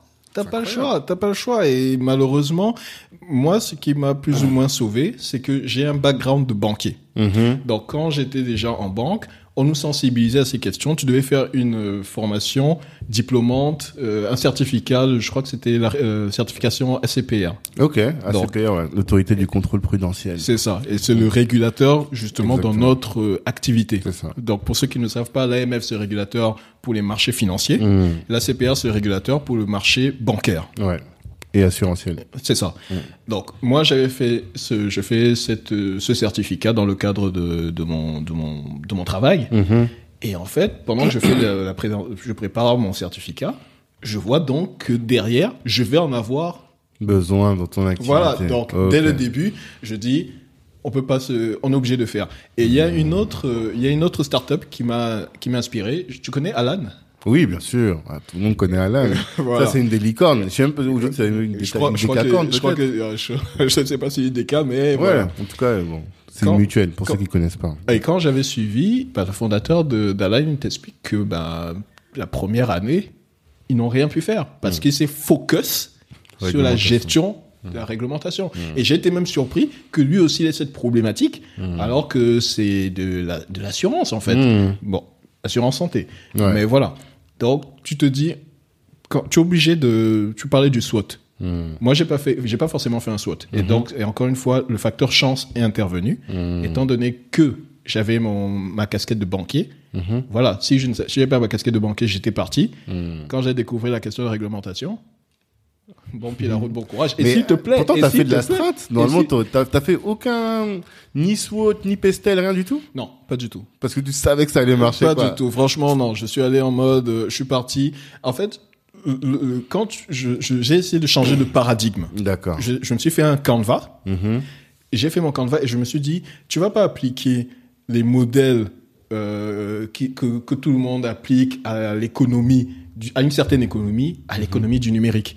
Et j'avais regardé plein de, comment tu l'appelles, plein de podcasts, plein de webinaires, Jean Laroche-Foucault, Oussama, euh, mais Malzela, j'a- je m'étais renseigné Mhm. et je voyais que c'était pas du tout les mêmes façons euh, d'agir. Ah, en fait, ce que tu dis, c'est que la manière dont toi, t'as appris à faire de la strat à l'école, Mhm. elle n'était pas appliquée pour le milieu des startups. Non, non. Pour moi, et même aujourd'hui, je le regarde même sur le, parfois sur le marketing. Mhm. Tu, aujourd'hui, je, je, quand je discute souvent avec, souvent avec des gens, j'entends très peu de gens qui me parlent de leur stratégie AARRR. Ouais, ah, le, le framework. Voilà. Or, c'est la, c'est quasiment un petit peu aujourd'hui la base Ouais. de l'économie numérique. Donc, Totalement. tu te dis, tu es obligé de, de sortir de, du paradigme dans lequel on t'a, on t'a formaté, en fait. D'accord. Ouais, alors je pense tout ça là, c'est on est en train de rentrer dans des trucs très techniques et ça, ça peut être bien qu'on explique parce que tous nos auditeurs n'ont peut-être pas tous les tous ceux dont on est en train de parler, tous les outils dont on est en train de parler. Au début, on a commencé à je t'ai parlé de stratégie, donc l'idée c'était de dire que il y a des outils qui permettent ouais, d'évaluer quelle stratégie tu vas mettre en place pour euh, ton entreprise. Donc Pestel, SWOT, SWOT j'en ai parlé encore récemment dans un épisode, c'est évaluer les forces et les faiblesses et les menaces et les, Les opportunités, opportunités. de ton business. Le Pestel prend en compte bah, le- le- l'environnement, le, légal, justement. C'est pour ça que dans le Pestel, t'aurais dû pu voir ça. Mais le légal, euh, je sais plus quels sont ce que signifient les autres, lettres- les autres lettres. Et le BMC, donc Business Model Canva, c'est aussi un moyen d'identifier comment est-ce que tu vas opérer et quelle stratégie tu vas utiliser pour opérer. Et c'est quelque chose qu'on apprend donc pour tous les gens qui sont en stratégie. Et toi, ce que tu dis, c'est que tu l'as appris à l'école, mais j'imagine que tu l'as appris sur des institutions ou en tout cas sur des grosses boîtes de peut-être d'industrie ou des boîtes un peu euh, costauds, mais que le problème du milieu des startups, surtout dans celui, de, sur, celui sur lequel tu opères, c'est que c'est des milieux qui sont très incertains. Et donc, euh, faire des stratégies, c'est bien, mais en réalité, euh, il faut que tu t'adaptes toujours à des nouvelles choses, quoi. En fait, tu as tout dit. Mmh. Il faut t'adapter. Mmh. Limite, j'ai envie de dire, quand tu, quand tu te mets là-dedans, Mhm. oublie tout ce que tu sais. Ah ouais, Non, oublie tout ce que tu sais. Oublie tes, n'aie pas d'idées préconçues. Va. Et c'est pour ça qu'il faut t'entourer. Ouais. Honnêtement, euh, moi, si je n'avais pas l'équipe que j'ai autour de moi, Mhm. seul tu vas vite, mais ensemble tu vas plus loin. Totalement. Si j'avais pas l'équipe que j'ai autour de moi, je peux t'assurer que Mmh. le nombre de fois que j'ai voulu me dire, ok, je me sépare de tout le monde, j'y vais tout seul, j'irai plus vite. Ah ouais? Oui, Tu déjà dit que- ça? Tout le temps, tout le temps. Tu iras plus vite dans le mur, en fait. C'est ça, Voilà. le problème. c'est ça en fait. Tu te dis mais et, et après tu as besoin de c'est il y a, il y a un livre que je suis en train de lire là, riche et influente. Ouais. Le pouvoir de la pensée féminine. T'es très porté sur le, le, le, le- féminisme euh, en entrepreneuriat, j'ai remarqué. Non, en fait c'est surtout Parce que t'as trois, déjà les deux femmes que t'as citées, les deux entrepreneurs que t'as cités, les deux trucs dont tu te souviens, ce sont que des femmes. oui non mais en fait je, je veux pas avoir des je veux pas avoir Non, des- c'est pas après. Joanne a dit, bah, c'est normal. Non, mais je veux pas avoir, je veux pas avoir de, je veux pas avoir d'idées préconçues. Ouais. Je veux pas me, une des femmes que je, qui m'a, euh, que je trouve vraiment admirable, Mhm. euh, c'est Sheryl Sandberg. Facebook. Ok. Voilà. Ouais, ouais, ouais. Avant, numéro 2, je crois. numéro 2. Ouais, Aujourd'hui, elle est sortie de, de, de Facebook. Mhm. Voilà. Quand tu lis son livre, on avant toute. Mhm. son livre est d'une sincérité désarmante. Et en plus de ça, tu vois toutes les problématiques qu'elle a rencontrées. Mhm. Voilà. Et beaucoup de femmes, je, je parle souvent avec des amis IES, me disent qu'elles sont confrontées au syndrome de l'imposteur. Et Sheryl Sandberg en parle dans son livre. Seulement, je pense que les femmes ignorent que des hommes aussi Mhm. sont confrontés au syndrome de l'imposteur. Et là, donc, ce que je veux dire, c'est que quand je lis, euh, pardon, quand je lis Riche et influente Mhm. euh, euh, sur sur les femmes, Qui est l'auteur? Sharon Letcher. Sharon Ok. elle, elle fait partie de ceux qui ont écrit, qui ont qui ont écrit Réfléchissez et devenez riche, Ok. Napoléon Hill. D'accord. Et là, je lisais ça ce matin et il y avait la- la- l'idée du, du state mind Et l'idée de l'empowerment, l'idée d'être ensemble, de travailler en équipe. Et si tu es pas entouré, tu n'y arrives pas. Et c'est vrai que moi, sans mon équipe, Hmm. si tu enlèves toute mon équipe et tu laisses, tu laisses Tamio, Hmm. je suis sûr que Togetros tombe demain. C'est sûr et certain. D'accord. Mais ça, ça pourrait être intéressant. Je sais pas si c'est maintenant qu'il faut qu'on aborde, mais que font-ils? Quels sont les autres rôles de, dans ton équipe? Bon, on va l'apporter maintenant. Bon. Freddy, par exemple, c'est le développeur. Ok. Freddy, c'est lui qui, euh, c'est lui qui code tout. Voilà. Hmm. Edgar, c'est le CEO. Edgar, c'est tout ce qui est technique. Hmm. Et Edgar, quand tu travailles avec Edgar, faut être préparé. Tous les détails, Ok. tous les détails, il les voit. Ok. Je sais pas si tu as déjà été avec quelqu'un comme ça. Moi, je suis, je suis, je suis porté sur. J'aime les, tu vois, j'aime la grande, j'aime l'idée euh, Ouais, globale en fait, picture, the big ça te picture. suffit. Voilà, ça me suffit. Ouais. Tu vas faire quelque chose, Edgar va te dire, mais a- tu peux devenir fou. Ouais, mais après, quand tu vois sur du long terme, tu te dis, mais en fait, tout ce qu'il avait vu, Hmm. c'est ça qui t'a sauvé. Et ça, et là, en fait, t'es en train d'aborder un autre sujet qui est hyper important. Et quand je parlais de, mon- de la personne avec laquelle je suis en train de m'associer, grâce au MBTI, justement, j'ai, j'ai pu comprendre quelles étaient mes forces et mes faiblesses. Et au moment où je me suis associé, j'ai arrêté de chercher des gens qui me ressemblaient. Et là, c'est ça que tu es en train de dire. C'est-à-dire que toi, tu as une manière de fonctionner. Je pense que tu dois être dans le... On doit pas être très éloigné en termes de lettres euh, MBTI. Est-ce que tu- l'as fait ton MBTI Bien sûr, oui. T'es quoi? Euh, alors là, je me souviens plus parce Le que. NFP, tout ça, ça te dit plus rien? Si, je, je, je me souviens plus. Ça fait un bon bout que j'ai fait. Ok. Bon, en tout cas, euh, mais on a tendance à s'associer, à essayer de parler qu'avec des gens qui sont comme nous. Donc, si t'es un extraverti, tu vas être bien avec des extravertis et tout. Alors que pour faire fonctionner ta boîte, et même parfois même pour te marier, tu vois, il faut que tu te mettes avec quelqu'un qui a pas les mêmes lettres que toi, parce que sinon, vous allez avoir les mêmes euh, les mêmes euh, œillères et vous allez avoir, les mêmes difficultés. Et là, ce que tu es en train de dire, c'est que votre affaire fonctionne justement parce que toi, tu vas avoir la big picture et on a besoin de ça. Le leader, lui, il doit avoir la vision et il doit avancer. Mais à côté, il doit être accompagné de quelqu'un qui, lui, est dans l'opérationnel et qui va pouvoir gérer les choses. Et ça, c'est fondamental ce que tu es en train de dire là. J'ai une amie qui m'avait dit un jour, Tamio, quand tu crées ta boîte, ne cherche pas des mini toi. Voilà. Ne t'entoure pas que de gens. qui- Tu vois, moi je m'étais dit, franchement, si je trouve, si je trouve quelqu'un qui pense comme moi, je, je- je viens d'avoir une, je viens de penser à quelque chose. Euh, je regardais un épisode, les gens vont éclater de rire, de Gossip Girl. Il y a un épisode de Blair Waldorf et elle dit en fait, franchement, je cherche on des est mini moi. pareil, on est pareil. Elle disait, est-ce qu'il n'y a pas quelqu'un qui peut penser comme moi en fait? Ouais, Et la grave. personne qui arrive, c'était Chuck. Bon, ok. Chuck Bass. Chuck Bass. bon. Non, on connaît, les gens ils vont pas comprendre. Ils vont dire comment ces deux hommes là de près de 40 ans, ils sont là, ils passent leur vendredi soir à regarder Gossip Girl. Ah non, mais quand je regarde, quand je regarde Gossip Girl, il y a pas mal d'éléments très puissants. Les, les questions, justement, gestion patrimoine sont, franchement, Ouais, quand tu regardes ça non, sous non, un autre clair. œil, Oui, oui, oui. c'est- cette série, euh, waouh, quoi. On est d'accord. Et donc, en fait, tu te dis, tu veux chercher des mini, toi. Ouais. Mais ça ne t'amène nulle part. Hmm. Et c'est, il faut avoir des personnes, il faut que vous ayez tous la même vision, le même objectif, Hmm. mais vous pouvez être différents. Il faut que vous soyez Il différents. faut que vous soyez différents. Ouais, Et toi, il faut que tu aies cette intelligence émotionnelle Hmm. pour pouvoir justement bien gérer tout ça, pour que vous ayez... un- Il y, a- il y avait quelque chose qui disait, les gens parlent toujours du quotient intellectuel, mais les gens devraient calculer le quotient émotionnel. Totalement. Parce que, en fait, c'est irritant. Les gens qui sont pas comme toi. Oh c'est ça qui est difficile. tu vois, pour fonctionner. Parce que si toi, t'es dans la big picture, ça veut dire que tous, tous les détails ne t'intéressent pas. C'est ça. Et donc, j'imagine qu'avec ton associé, là, vous devez toujours être en train de- Ah, dans des mais situations où il non, dit non, des trucs, tu dis, mais on s'en fout de ça. Ah, Mais en fait, non, c'est important. Tu parles, on sent que tu as de l'expérience. Je te dis, je te Non. Non, mais, mais au final, c'est, et ça, c'est vraiment, tu vois, c'est- et c'est aussi pour ça que, quand je te dis, j'ai un ami avec qui je parle, Mm. qui est lui aussi entrepreneur, Mhm. c'est important de parler avec des gens qui sont, qui, qui vivent tes réalités. Totalement. Mon ami aussi me disait, mais non, c'est au contraire, c'est, super. Moi aussi, je vis ça dans ma boîte et tout. Mhm. Et moi, je peux te dire que quand je prends le cas d'Edgar, mais tous les jours, je lui dis, franchement, euh, je te suis reconnaissant. Mhm. Je te suis reconnaissant. Un jour, j'ai parlé à sa femme. J'ai dit à sa femme, tu sais, j'espère que mon ami te fait des cadeaux tout le temps. Parce que vraiment, pour être marié à mon ami. Non. Non, non, Il non, faut non, supporter. Non, non, Ouais, tu, tu- il, doit, il doit te faire des cadeaux tout le temps. je vois très bien. Mais je pense que c'est un conseil important pour toutes les personnes qui veulent se lancer, quoi. De bien chercher des associés en fonction des compétences complémentaires. Voilà. Complémentarité. Faut chercher la complémentarité. Complémentarité des compétences. Mm. Et euh, tout démarre, c'était quelque chose qu'on m'avait dit. On m'avait dit, l'une des forces, c'est ton équipe. Mhm. Si ton équipe n'est pas là, n'est pas bonne, tu peux faire tout ce que tu veux, Mm.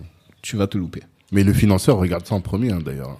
Il Oui. regarde, euh, ils disent l'équipe, l'équipe, l'équipe et le marché. Et le marché. Donc euh, c'est vraiment fondamental. Et eux, du coup, alors l'un il est CTO. Ouais. Edgar lui il fait quoi Il est COO. CEO, mais c'est quel background? Parce que CEO, c'est pas, il y a pas de formation pour devenir CEO. Donc c'est quel, il fait quel, il est de quel background plutôt? Euh, HEC Montréal, Polytechnique Montréal. C'est une grosse tête. mais vous sur le papier, vous devriez être finançable. Là, on va aborder un autre sujet. Mais ouais, non, franchement, objectivement. Alors je sais pas, euh, est-ce que le CTO aussi Dans le CTO, t'avais dit, fait chaussée. Pont et chaussée. Ouais. Non, vous vraiment Là, je vais, je vais t'attraper après. je vais te ramener chez tous les VC que je connais. Parce que objectivement, vous avez les euh, tous les profils pour être finançables. Mhm. Euh, et le marché, la fintech, je sais pas dans les licornes, on parlait tout à l'heure, je sais pas, c'était en off a, ou a- euh, dans, c'était en off, tu as et là dans les licornes. Donc là aujourd'hui ils ont mis une, ils ont mis euh, United Credit. ouais, United. Mais Credit, déjà tu avais euh, Lydia, tu avais Conto. ouais, totalement. Euh, Lydia, Conto, United. Alors je sais pas s'il y en a d'autres, mais en tout cas dans les fintech, il y en a La déjà fintech trois. est bien représentée, en tout cas dans les même quand tu regardes les levées de fonds, souvent ils les classent en fonction des euh, des, des secteurs. Mhm. Et il y a Elf, effectivement, c'est un sujet, tu vois. Mhm. Mais la fintech est toujours représentée. Donc voilà, je pense que vous avez des bonnes chances. Mais est-ce que vous avez tenté de lever Tout à l'heure, tu as parlé d'investisseurs que vous avez rencontrés. Mhm. Est-ce que tu peux nous expliquer ça un peu? Alors, je, première question, est-ce qu'on a tenté de lever Ouais, Oui. Euh, est-ce que ça aboutit? Non. j'ai bien compris. Et en fait, euh, moi j'ai vu la plupart de nos erreurs. ok.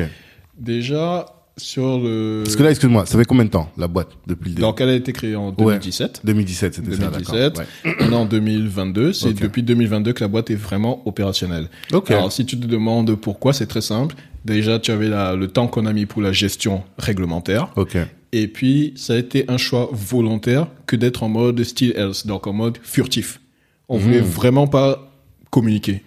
Parce qu'on s'était dit, il faut qu'on teste le produit, qu'on Mhm. s'assure que tout fonctionne, que qu'on voit notre proposition de valeur. Petite euh, pe- petite anecdote, le jour que la, la plateforme est prête, Mhm. qu'elle est lancée, j'appelle euh, mes proches, je dis venez vous venez l'utiliser. Il y a une qui arrive, elle utilise sa carte Mastercard, ça ne marche pas. J'ai fait devenir fou. Mhm. J'ai failli devenir fou. Et je me suis dit, mais, mais mon Dieu, si on l'avait fait en grand, euh, Ouais. voilà. T'aurais eu à gérer plein de choses, quoi. C'est même pas au-delà de gérer plein de choses, c'est surtout le- la déception. Ah, La déception. Oui, oui, oui, c'est vrai. Ça, ça allait être très, vrai, très lourd vrai. à porter. Totalement, totalement. Donc, voilà. Donc, 2017-2022. Hmm. Et donc, pendant ce temps, on essaye de lever. Et je me rappelle qu'au début, je voulais lever euh, un six figure. Ok. Pour les gens qui savent pas, au moins 100 000, minimum Voilà. 100 000, 6 chiffres. Six chiffres. Six figures, c'est ça. Voilà. Et je rencontre l'un des responsables de la chambre de commerce et d'industrie Mhm. qui me dit, mais Tamio, en fait, toi, tu, tu es un petit joueur. Mhm. Demande en millions d'euros tout de suite. Ok. Ok, bon, je fais un deck avec des millions d'euros, puis j'envoie. Mhm. Seulement, la, la mentalité française dans l'investissement n'est pas la même qu'aux US. D'accord. Aux US, c'est tu as un deck qui nous plaît, super, on te donne l'argent, ok, vas-y, on y va. Si tu te plantes, tu t'es planté. Mhm. En France, c'est monte d'abord, lance, prouve que tu as de la Ouais. Un traction. peu le poke, comme on dit. Voilà, proof of concept. Ouais, Et si ça marche, là derrière, on va te financer. c'est ça. Or, tu, ça crée un, un cercle vicieux. Hmm. Parce que moi, pour pouvoir me lancer, j'ai besoin d'argent. Ouais. Et t'as déjà utilisé tout ton bonus en plus, donc euh, Et tu vois, c'est- un peu comme les, c'est un peu comme les étudiants qui doivent faire leur premier stage. Ouais. Dit si tu vas avoir un stage, Il faut montre- il faut que tu aies de l'expérience. Mais Mm. comment veux-tu qu'il ait de l'expérience si tu donnes pas sa chance? totalement. Donc nous, on a tout financé sur fonds propres. Ok. Et en plus de ça, on était, euh, tu travailles à côté. Donc, du coup, c'est pour ça que ça met autant de temps. Hmm. Et donc, pour la question des VC, c'était vraiment, voilà, on s'est heurté à cette problématique. Mhm. On veut d'abord que vous lanciez. Mhm. Et voilà. Et ce qui est, ce qui est fou, c'est que j'ai en, j'ai en tête deux, deux investisseurs. Tous me disent, franchement, on croit en ce projet, on croit en cela, on est, nous on est sûr, mais si tu pouvais montrer d'abord que ça, ils sont frileux, Ouais. ils sont frileux, ils ont, ils ont une aversion au risque, et je peux la comprendre. Mais après, c'est pas évident parce que quand tu regardes certains acteurs, si je prends euh, une fintech qui a fait de la, la facturage, euh, je crois qu'elle s'appelle Silver. J'ai discuté avec quelqu'un de chez eux. Avant même qu'ils n'aient lancé, ils étaient, ils avaient levé, je crois, un million d'euros. J'ai rencontré à la banque postale euh, quelqu'un qui avait été racheté. Donc, pour ceux qui ne savent pas, en fait, quand tu as monté une startup, si tu réussis à faire un exit, à vendre, donc tu es, tu peux être soit tu vends, soit tu es racheté par un gros acteur. Ouais. Et à ce moment, tu entres dans ce qu'on appelle l'état-major. Hmm. Et en fait, donc lui, il m'avait expliqué que ce qu'il avait, quand il a commencé, son love money, donc quand tu prends l'argent auprès de tes proches, Mhm. love money, essaie de, de deviner un montant, auprès de ses proches et de sa famille, love money, Je sais pas, 100 000 un million. Un million en love money. Un million en love money. Je l'ai regardé, j'ai fait, ok. Ah. Et tu vois, je, et du coup, après, j'ai taquiné mes parents. Parce que j'avais vu que Jeff Bezos, au début, il Ouais. avait, ses parents lui avaient donné, je crois, 250 000. Ouais, ouais. Euh, papa, t'as pas, t'as pas un petit 250K là pour moi? Ah, J'ai fait un podcast avec un gars, Tom Panjo. Il m'a dit, moi, je- mes proches me love, mais ils n'ont pas de monnaie.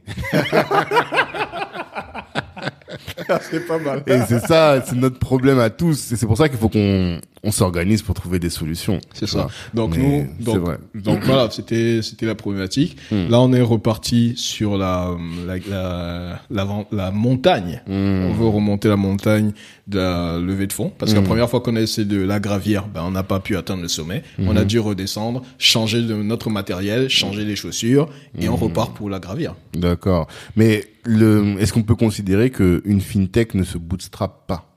Parce qu'on pourrait imaginer, là j'ai fait un épisode sur le bootstrap, c'est-à-dire Ouais. que vous, vous commencez avec vos propres sous, vous montez, vous montez, vous montez. Qu'est-ce qui fait que dans votre secteur, dans votre industrie, on ne bootstrap pas? Non, je pense que c'est possible. Ah, parce que là où on en est, c'est Hmm. du c'est du C'est du bootstrap. c'est ça. Je pense juste que l'intérêt de la levée, c'est que ça te permet d'aller plus vite en fait. Mhm. C'est un pied à l'accélérateur. Totalement. mais après, tout est possible, mais c'est après ça dépend de toi. Est-ce que tu as, est-ce que tu tu vas aller vite ou pas Par exemple, si je prends aujourd'hui sur le marché français, Mhm. demain tu imagines, j'ai identifié deux gros concurrents. J'en ai identifié un en Égypte et un aux US. Celui qui en Égypte, il vient de clôturer une levée, je crois, à 30 millions. Celui qui aux US, il vient de, de clôturer à 145 millions. Ah ouais. Tu imagines que ces deux décident de venir attaquer le marché français? T'es foutu. et je suis mort. Ouais. Donc, l'intérêt de la levée, c'est au-delà de pouvoir réaliser vite tes ambitions, c'est qu'aussi tu te dis, tu peux verrouiller le marché. Le marché, et si même, bon, j'ai identifié un concurrent ici, tu, on peut même s'allier et dire, ben, nous, on va verrouiller le marché français. Hmm, L'autorité de la concurrence va pas être d'accord. Mais à chaque problème, sa solution. On trouvera toujours une solution. non, mais en plus là, vous n'allez pas le verrouiller de manière euh, officielle, quoi. Oui, vous allez juste vous organiser pour ça. euh, prendre un maximum de parts pour qu'on crée des ça. barrières à l'entrée et pour que les personnes qui rentrent ensuite aient plus de difficultés, quoi. C'est ça. C'est pas d'accord. Mais la, la levée là, tu parles d'accélérer. Moi, je le comprends, mais je pense que tout le monde ne comprendra pas. Qu'est-ce que ça va Si tu lèves aujourd'hui, qu'est-ce que ça te permettrait de faire que tu ne fais pas aujourd'hui? Alors aujourd'hui, par exemple, le site, pour ceux qui, ne, qui, qui nous écoutent, donc c'est euh, www.togethrust.com. Ok, www.togettrust.com. ok. Donc là, c'est du site ou responsive. Mhm. Ok. Donc la levée, ça nous permettrait déjà de transformer ça en application. Ok. Et derrière, il y a toutes les embauches qu'on veut faire. Mhm. Développement, Mhm. marketing, commerciaux. D'accord. Et tout ça, il faut euh, pouvoir payer. Et puis aussi, tu as un côté marketing. Mhm. Quand les gens vont, par exemple, euh, tu vois les pubs que tu vois chez, euh, sur ING, Mhm. un compte ouvert, 150 euros d'offert. Ouais, ils achètent les clients. Ça sort d'où? Bon, Mhm. moi, je, moi, je, j'emploie pas ces termes. Non, mais c'est ça. C'est pas, c'est pas de la corruption, mais Voilà, en oui, fait, non, voilà. quand on parle de coût d'acquisition, C'est ça. si on parle logique, enfin, en, en, en langage courant, c'est acheter des clients. C'est ça. Donc voilà. Donc tout ça, tout ça, c'est c'est c'est du cash burn, c'est de, la- Mm. Ouais. c'est de la levée de fonds en fait. Hmm, Donc euh, c'est c'est c'est c'est un accélérateur. c'est ça. C'est un accélérateur. Tu peux si si si on si on avait si le- la question du financement avait été celle à laquelle on s'était arrêté dès le début en se disant ben voilà on n'a plus d'argent comment on fait? On il y a longtemps que il y a longtemps qu'on aurait monté un autre business qu'on aurait changé Mhm. mais tu te dis bon tu fais avec les moyens du bord. Mhm. Là, tu as pas de levée de fonds. OK, fine. Qu'est-ce que tu peux faire? Fais quelque chose, prouve notamment aussi aux investisseurs que voilà, ton truc fonctionne. Et demain, comme on dit, la chance va venir et une porte va s'ouvrir. Ouais. Si la porte tarde à s'ouvrir, bah, on trouvera une autre solution. Totalement. Mais alors attends, parce que je me rends compte qu'on est allé dedans et on a oublié de parler de parler quelque chose. Mais après, on reviendra sur l'aspect levée de fonds et de ce que des, des enjeux derrière la levée de fonds. Mais l'obstacle réglementaire, quel était-il précisément? On n'a pas expliqué. On a expliqué qu'il y avait un problème, mais quelles étaient les autorisations ou les réglementaires dont tu avais besoin pour pouvoir exercer? Je sais pas si je dois. Ah non, en fait, je dis ça parce que ça permet de comprendre le business, tu vois, de savoir quand t'es une, t'es pas une banque, mais quand tu manipules l'argent, qu'est-ce qu'il faut que t'aies comme autorisation pour pouvoir euh, agir? C'est plus ça. Voilà. Donc quand tu quand tu veux faire une euh, fintech, quand tu dois quand tu dois t'occuper de l'argent des gens, on veut que l'autorité, la, la CPR veut aussi s'assurer que vous avez les compétences, les capacités de le faire. D'accord. Et par là, c'est pas uniquement les capacités financières, c'est vraiment est-ce que les personnes qui vont gérer ça connaissent le business? Est-ce que derrière ils ne vont pas euh, ils vont pas faire des, des pyramides de Ponzi, tout ce que tu veux? Et derrière aussi, toi tu as besoin de ça parce que derrière, quand là, si tu n'as pas le go de la CPR, la CPR peut se lever et ce que ce dont tu me parlais, il t'arrête. Donc tu as tout, tu as plein de dossiers que tu dois remplir. Dans ces dossiers, quand tu les remplis, ben, ils vont justement évaluer tes compétences. Ils vont évaluer tout ça. Et il y a un coût aussi. Et ça, c'est très long. Il y a des échanges. Moi, je me rappelle un des échanges que j'avais eu avec un de mes, un de mes interlocuteurs. C'était, il m'avait demandé notre, notre modèle. Il nous avait demandé notre, il m'avait demandé notre activité. Et en fonction de ça, on a eu une petite brèche. On a échangé avec eux. Et euh, après notre échange, ils nous ont dit, OK, voilà, on va faire le dossier, c'est bon. Mais pour un peu plus, ils auraient dit non. Un truc, je reviens sur le mot tontine. Quand tu tapes, quand j'ai tapé ça sur Google, à l'époque, je regarde au niveau du référencement, je vois par exemple sur Litchi, je vais écrire tontine en ligne. Je parle avec euh, Litchi avait un de ses, un de ses, une personne de, de chez eux qui faisait le tour des incubateurs. Donc il était venu, je parlais avec lui, et il m'a dit par exemple que non, Litchi ne veut pas faire de la tontine. Je dis pourquoi ça? Il me dit risque de blanchiment d'argent, très fort. Ouais, c'est pour ça que tu disais tout à l'heure, on sait pas l'origine des fonds. C'est ça. Et ils ne veulent pas en fait. Ils se disent quelque cho- c'est trop lourd à gérer. En plus ça il faut que tu ailles discuter avec les autorités. C'est long, c'est compliqué, voilà. Donc et effectivement encore une fois moi quand je quand je me- quand je m'étais dit que je- que j'allais discuter avec les les autorités, je pensais pas que ça allait me prendre autant de Autant temps, de temps. d'énergie euh, et des larmes. Mais comment tu fais justement? Parce que tout, tout à l'heure, tu as expliqué ces deux problèmes. Un, le l'origine des fonds et deux, les, les risques de défaut. Comment est-ce que vous avez surmonté ces problèmes? Alors, donc, une fois que le, une fois que la, qu'on est, on est OK avec le régulateur, donc, le risque de défaut, nous, ce qu'on a fait, quand tu viens chez nous, quand tu t'inscris, il y a un parcours client. Donc, on demande aux utilisateurs de nous fournir une pièce d'identité et un RIB. Nous, on va scanner tout ça, on va vérifier que les- ton identité colle avec les données que tu nous as fournies. Donc, en fait, c'est notre conformité. Ouais. Si on se rend compte que tu n'es pas clean de ce côté-là, ça ne marche pas. Donc là, c'est déjà pour la gestion du blanchiment.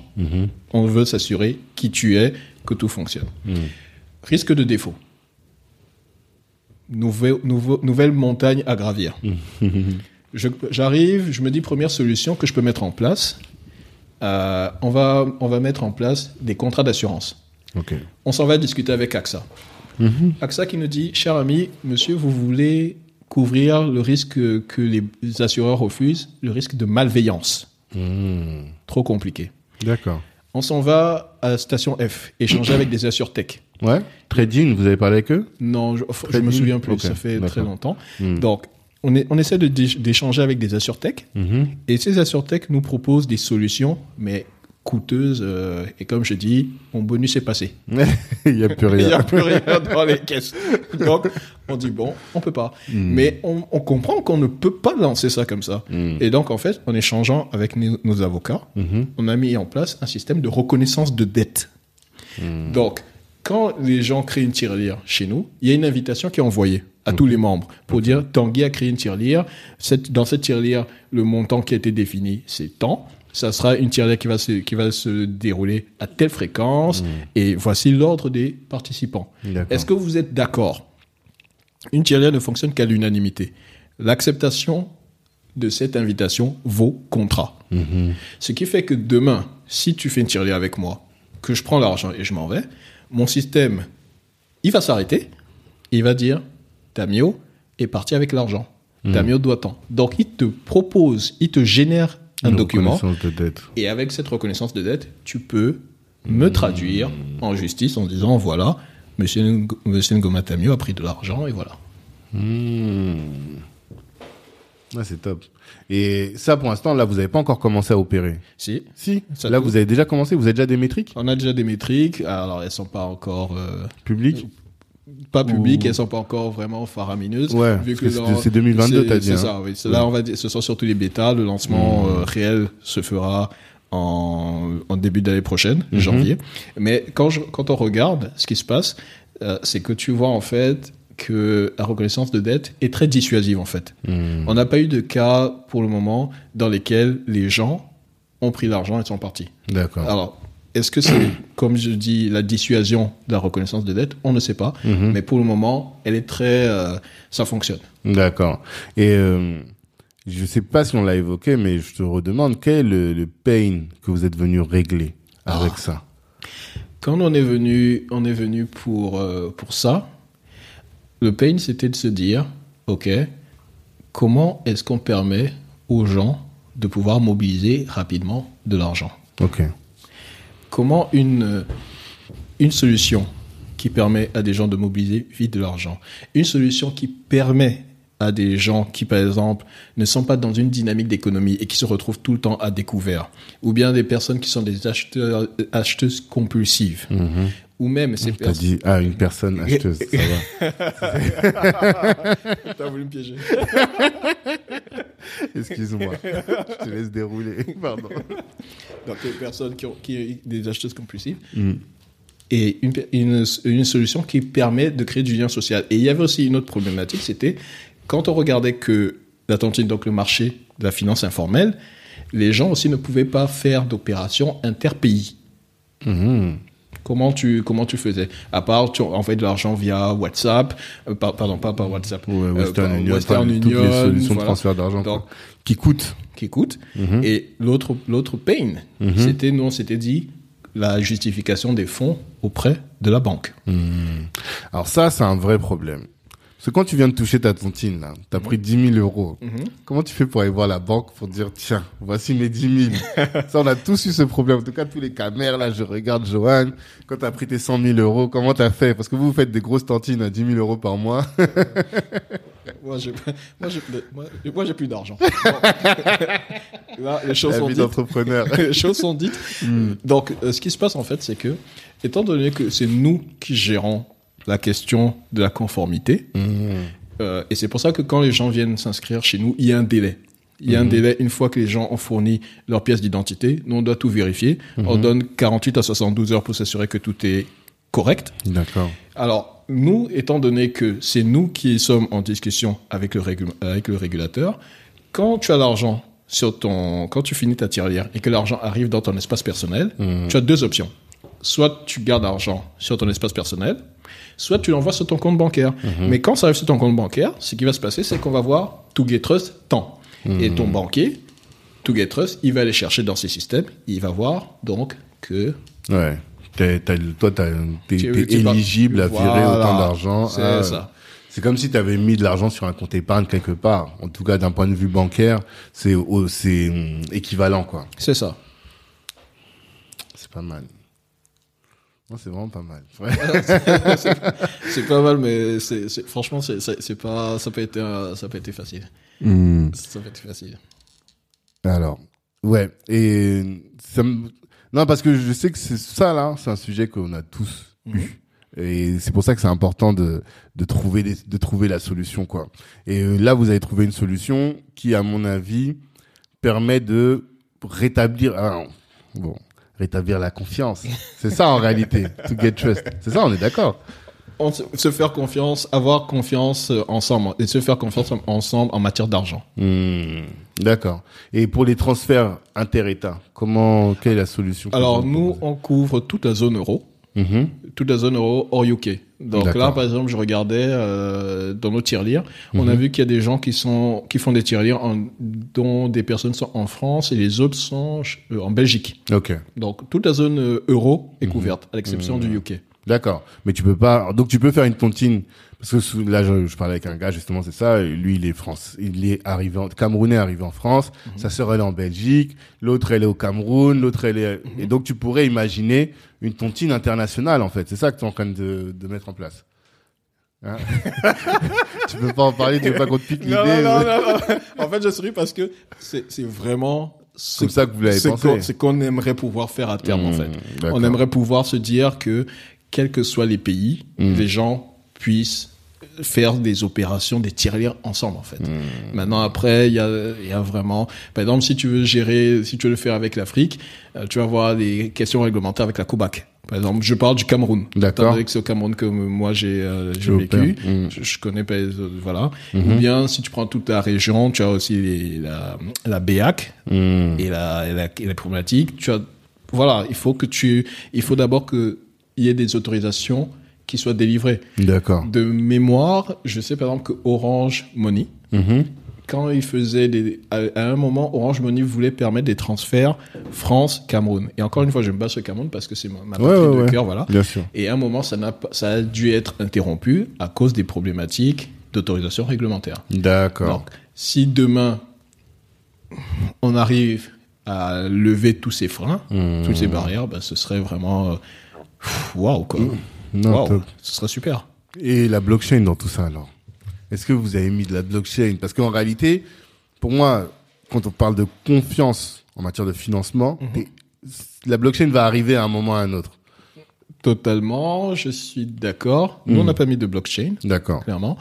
Euh, pourquoi? Parce que déjà un, on n'a pas, on n'y a pas pensé Mhm. Au départ. au départ. Et puis même avec la façon dont on voit le, le- avec notre vision, Mhm. peut-être qu'un jour.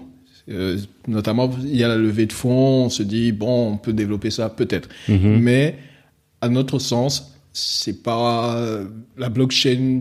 C'est oui, pas indispensable. C'est pas indispensable. Hmm. C'est pas indispensable. Parce que tu penses que vous avez déjà la sécurité juridique pour pouvoir opérer et que la blockchain ce serait juste un quelque chose en plus quoi. Ce Ça serait- peut être, oui, ça, peut être en plus. Euh, je- je- quand, quand on a commencé, quelqu'un nous avait, quelqu'un nous, nous mettait, euh, nous, nous encourageait, il nous disait mettez, la- mettez la blockchain, mettez la blockchain, mettez la Mm. blockchain.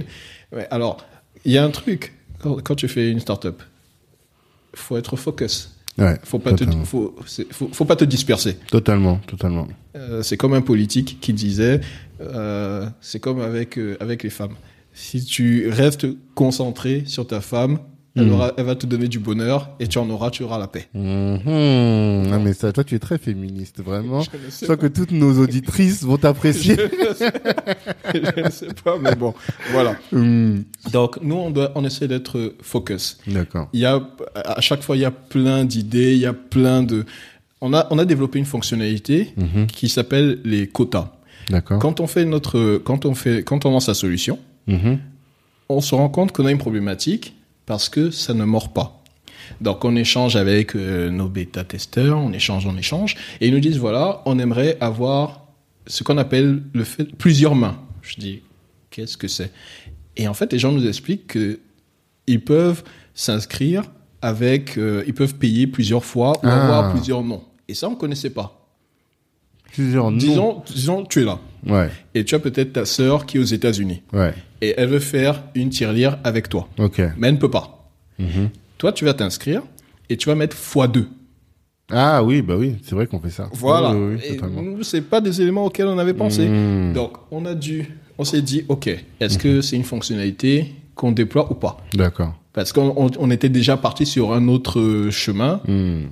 On s'est dit, bon, on va prendre cette idée et on va la déployer. Et même quand on l'a déployée, on se rend compte encore qu'il y a plusieurs façons de déployer tout ça. Mhm. Mais à un moment, tu dois te dire, j'ai un plan. Ouais. Je dois rester focus. Au moins, même en premier, on commence comme ça. Peut-être qu'après, les features, tu, ça. tu les ajoutes petit à petit. Ah, mais tu- tu- ce qui est super, c'est que en fait, chaque jour, quand des utilisateurs te disent pourquoi est-ce que vous n'avez pas développé ceci, pourquoi est-ce que vous n'avez pas, dé- c'est là que tu te dis mais en fait tu as un potentiel mais illimité en fait. Totalement, totalement. Euh, rêve grand, tu, tu, tu as un potentiel, tu peux tout faire en fait. Il y a Totalement. tellement de choses. Totalement. Mais t'as pas expliqué là où vous, vous prenez l'argent. C'est à quel endroit Ah, que là, j'ai bien compris que vous, vous euh, permettez à chacun de venir poser son argent dans la tirelire commune mhm, et chacun des membres mhm, à tour de rôle. à tour de rôle prend sa part de la, Reçoit. de la, de la, de la tirelire commune Mhm. Euh, comme, comme fonctionnerait une tontine. Et donc vous, vous prenez une commission sur ce que chaque membre prend Alors, non, D'accord. le système est Parce que gratuit. t'as, en plus, t'as dit 0%. Ouais, c'est ça. Le système est gratuit. Ouais. Et j'explique. Notre système, quand euh, les gens s'inscrivent. Mhm.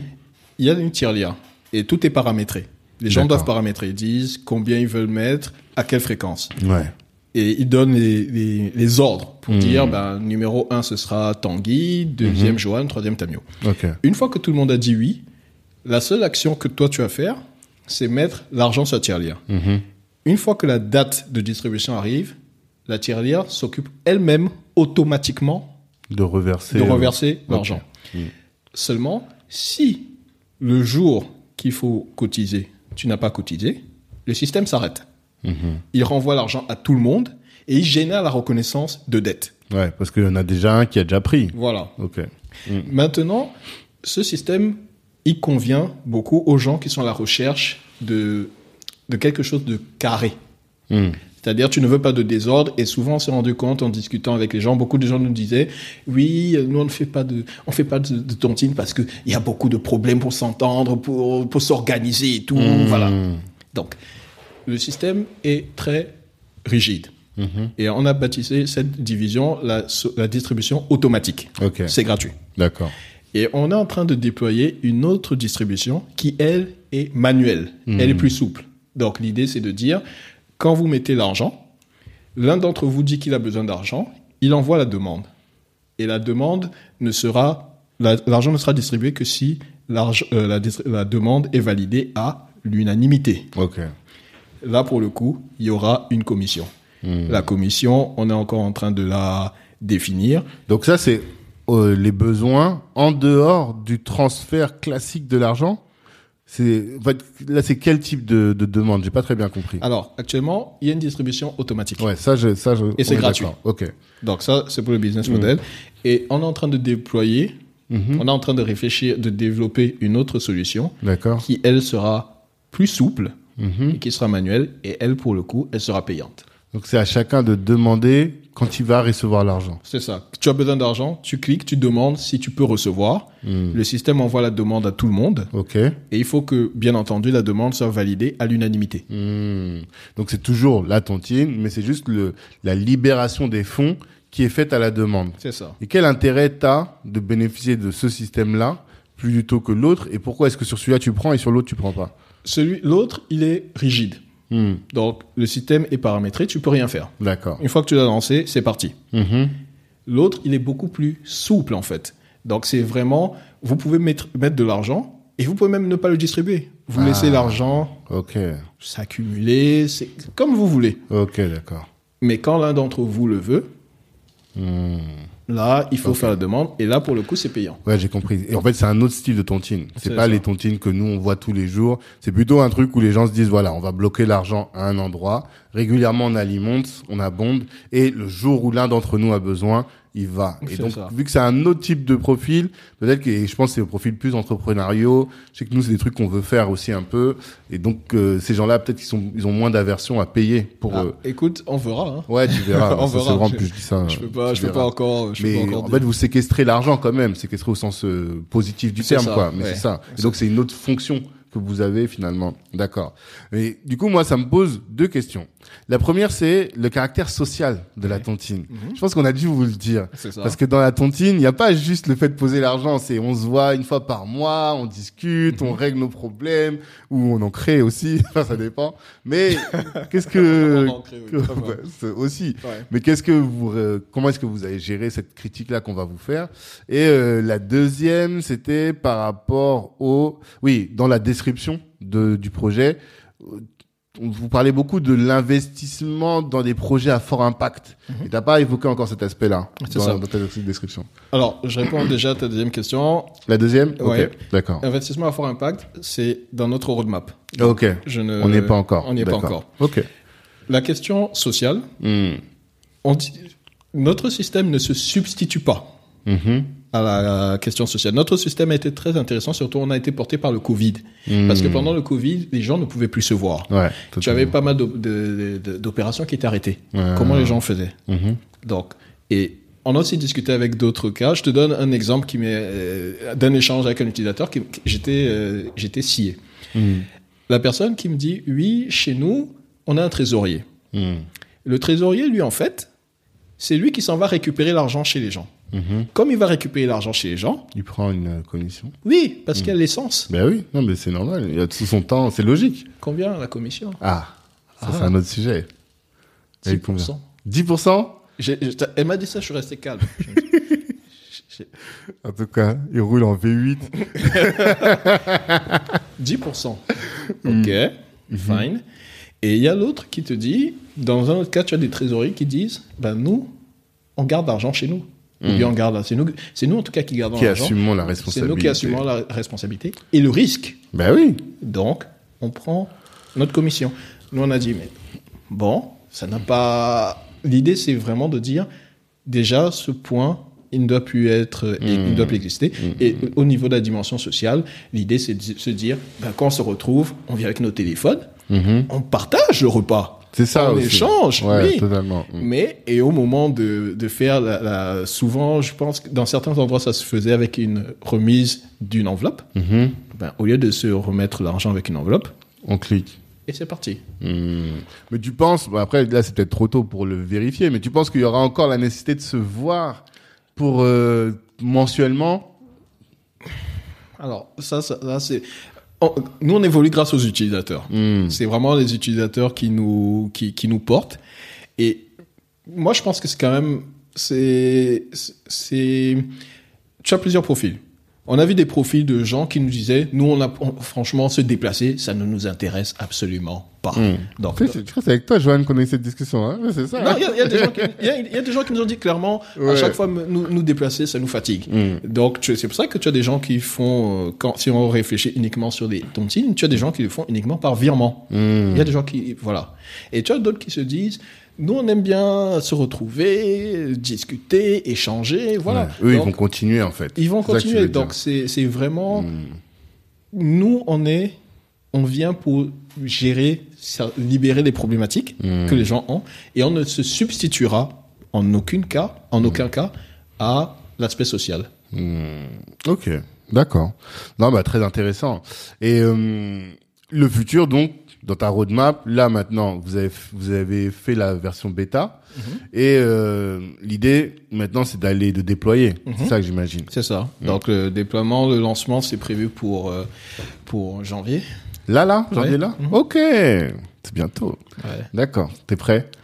Euh, euh, quand j'étais scout, je disais toujours prêt. hein en grandissant, je me dis, on n'est jamais On prêt. n'est jamais prêt. c'est le contraire. Mais... Ah, on n'est jamais prêt. Puis, euh, co- comme je dis, euh, il y a toujours, euh, il y a toujours un problème qui peut arriver. Ouais, toujours, totalement. Mais comme t'es un problème solver, c'est pas grave. on, Tu vas on se débrouillera pour trouver une solution. C'est ça, totalement. Non, mais franchement, c'est hyper intéressant. Moi, j'aime bien et j'aime bien aussi ta manière de, de penser l'entrepreneuriat. T'es pas juste un acteur comme ça qui va euh, nez dans le guidon. Tu prends le temps de, de réfléchir et de, de théoriser un peu ce que tu vas faire. Donc ça, c'est c'est hyper intéressant. Et euh, est-ce qu'il y a des choses du coup que tu aurais envie d'aborder qu'on n'a pas abordé avant de passer aux questions euh, questions de la fin? Ouh. Que là aujourd'hui, vous êtes trois, Ouais. pas encore de recrues. Non, non, on prend beaucoup de stagiaires. Mhm. Le recrutement, c'est prévu. Il n'y a pas encore de recrutement. Mhm. Non, c'est. Moi, je dirais plus, c'est vraiment. euh, C'est. En, en fait, ce qui est bien quand tu fais ça, Mhm. c'est que tous les jours, tu apprends. Tous les jours, tu apprends. Tous les jours, tu grandis. Quand, quand, euh, quand j'ai vu les, ce que, les frustrations que je vivais avant de, me- de me lancer, Ouais. je ne sais pas si les gens les ont vécus, mais quand par exemple tu, as, tu arrives à certains postes, et puis à certains postes, tu es là, tu regardes, tu te vois dans 10 ans, tu te dis mince, Mhm. qu'est-ce que je vais devenir? Totalement. Je discutais avec un de mes responsables à un moment, et il me disait euh, est-ce que quand je lui ai annoncé ma démission, il me dit mais est-ce que tu prends pas trop de risques? Je lui dit mais est-ce que tu sais que quand tu nous laisses tel que tu es fait, est-ce que ce n'est pas plus risqué de rester tel que je suis parce que je suis en train de mourir à petit feu? Et ça, pour eux, c'est dur parce qu'ils sont en train de se dire, mais moi, je suis mort. Ça veut dire. Non mais non après Non, tu vois ce que je veux dire. Oui, mais Mm. après c'est c'est vraiment c'est vraiment une question de de de, de De tempérament et de de tempérament. vrai. le monde est beau. Mhm. Le monde est vaste. Le monde est large. Euh, quand tu quand tu as la, quand tu as la chance de venir d'Afrique, d'arriver ici, tu vois le, tu vois les avantages que notre culture nous donne. Mhm. Le respect des aînés, les la- le, le courage. Mhm. Quand tu arrives ici, tu tu découvres de nouvelles euh, de, de, de nouvelles choses. La tolérance, l'ouverture d'esprit, Mhm. le, la liberté Mhm. tu dis il faut il faut faut faut faut, faut, faut pas faut pas s'endormir faut pas s'enfermer en fait Oui, bien sûr. Dans, quel, quel que soit le il faut pas s'enfermer Faut pas se laisser mourir. faut quoi. pas se laisser mourir C'est ça. Et euh, là, votre solution, elle est pensée pour euh, le continent, enfin pour la France. Enfin, aujourd'hui, vous êtes, vous opérez en France. Euh, zone euro Zone euro, effectivement, parce que vous avez les habilitations pour. Est-ce que vous avez l'impression que cette solution peut toucher d'autres personnes que la diaspora? On n'a pas abordé ça. quand tu vas sur notre site il est écrit crowd saving Crowd serving, saving saving, ok. saving économie Ouais, ok. crowd full Mhm. l'idée c'est le financement par la foule les économies Non, je suis d'accord. Et c'est vraiment l'idée de se dire, on ne veut pas que ce soit fermé uniquement à la communauté. C'est C'est vrai. vraiment, on veut toucher tout le monde. Mon rêve, c'est demain, tu viendras, tu me diras, euh, tu es en train de discuter, euh, tu es avec euh, quelqu'un et il a des, il a des soucis financiers. Mhm. Je dis, écoute, viens, on va faire, un- tu vas lui dire, viens, on fait un TGTH. Mhm. C'est-à-dire, ça, TGTH. je fais mon TGTH. Il faut que tu aies un CMO, hein, parce que le nom là, il est pas. C'est pas facile comme faire un Lydia ou faire Bah, un. justement, tout le monde fait son Lydia. un. Non, moi, mais ce que je veux dire, c'est qu'il faut trouver un mot qui soit sexy, qui, qui te glisse dans la tête, quoi. Ok, mais C'est ça. Je, je- vais parler à mon CMO. Je, Ouais, je- je la vois, ça. je vais lui en parler.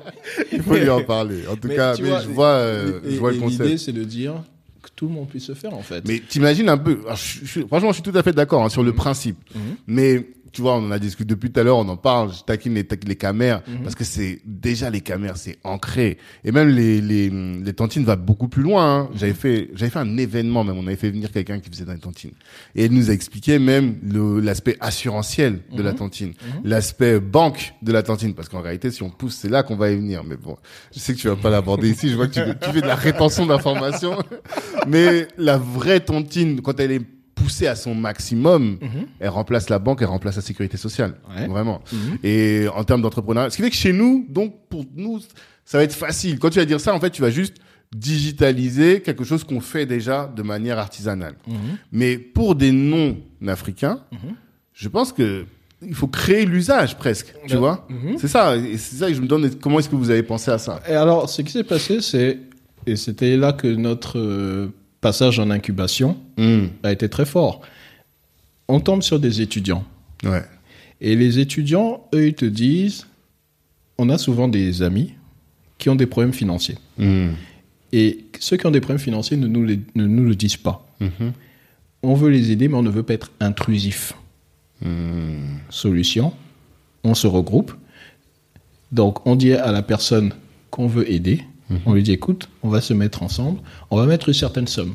Et toi, tu vas être le premier bénéficiaire. Hmm. Aider les personnes qui sont dans des problématiques financières. Ok. Euh, je parlais avec euh, quelqu'un qui me disait. je rigole parce que j'espère que.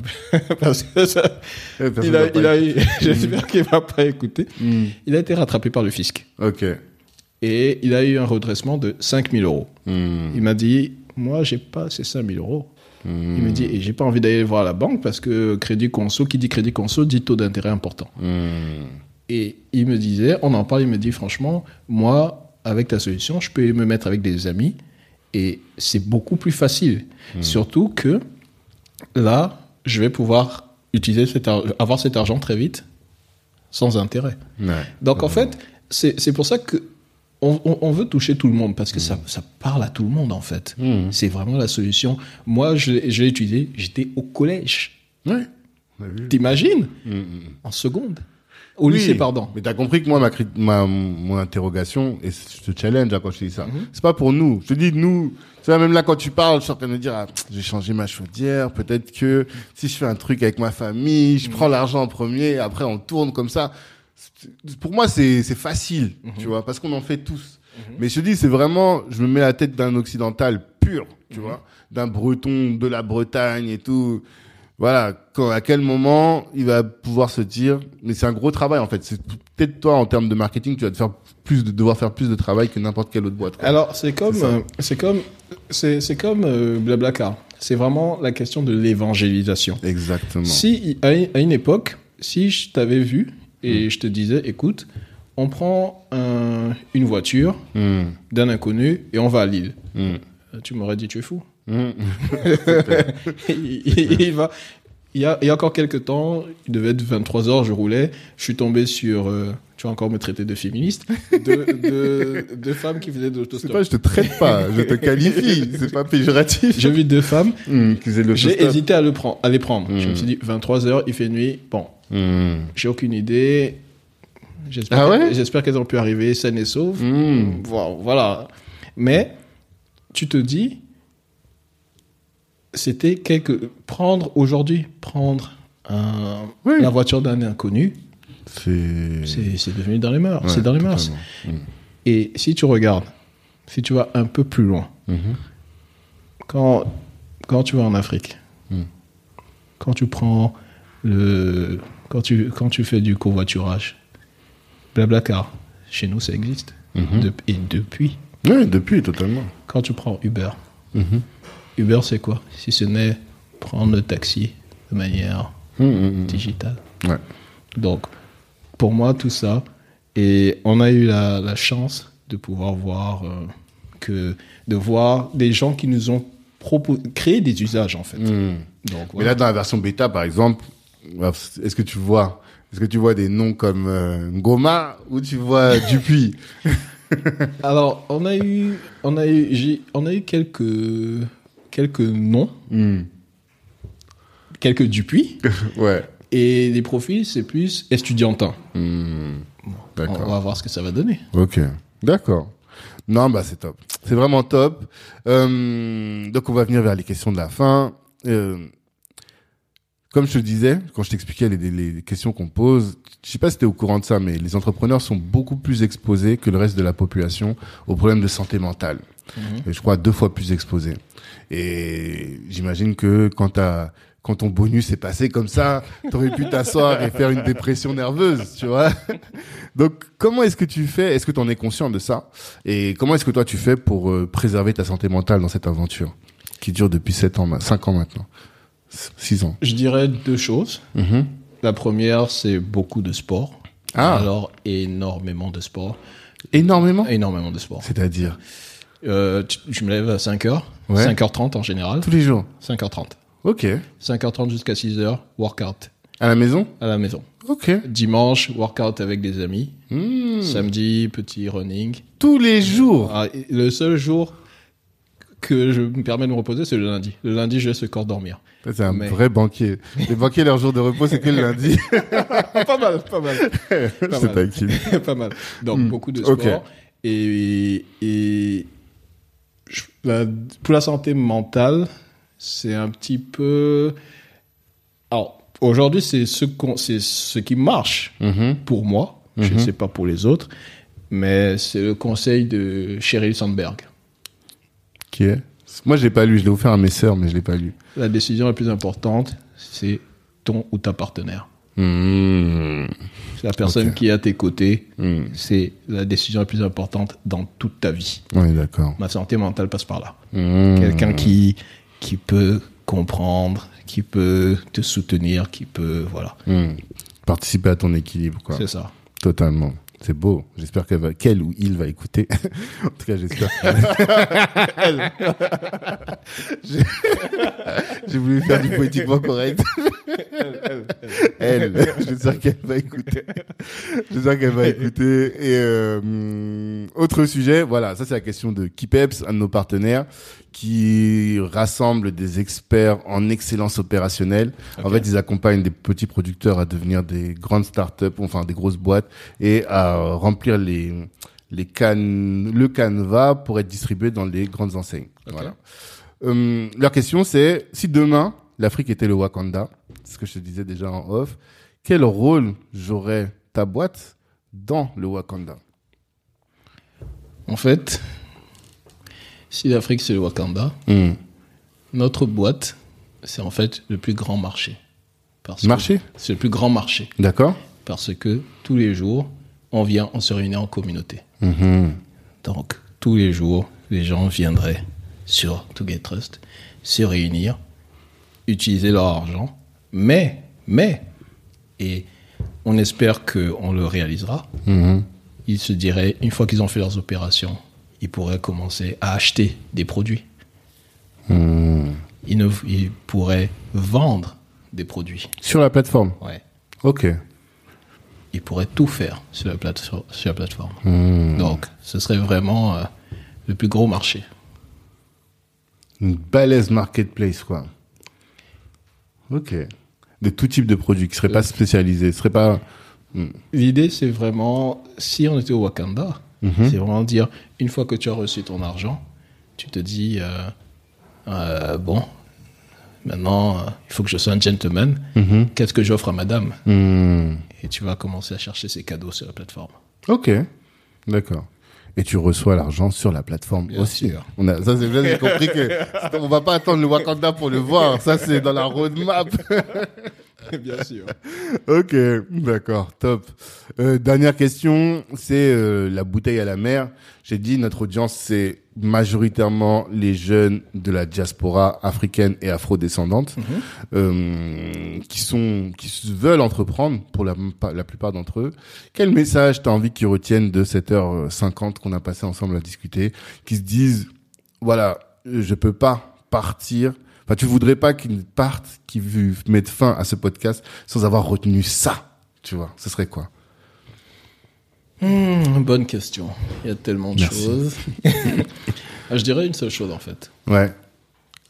Rien n'est impossible. Mhm. Rien. Mhm. Si mon équipe et moi, on peut le faire, vous pouvez le faire. Mhm. Si mon équipe et moi, même si mon équipe et moi venait à essuyer un échec, il ne faut pas que cela vous décourage. Rien n'est impossible. Mhm. Toujours tout essayer. Totalement. Et dans les moments où vous avez des doutes, Mhm.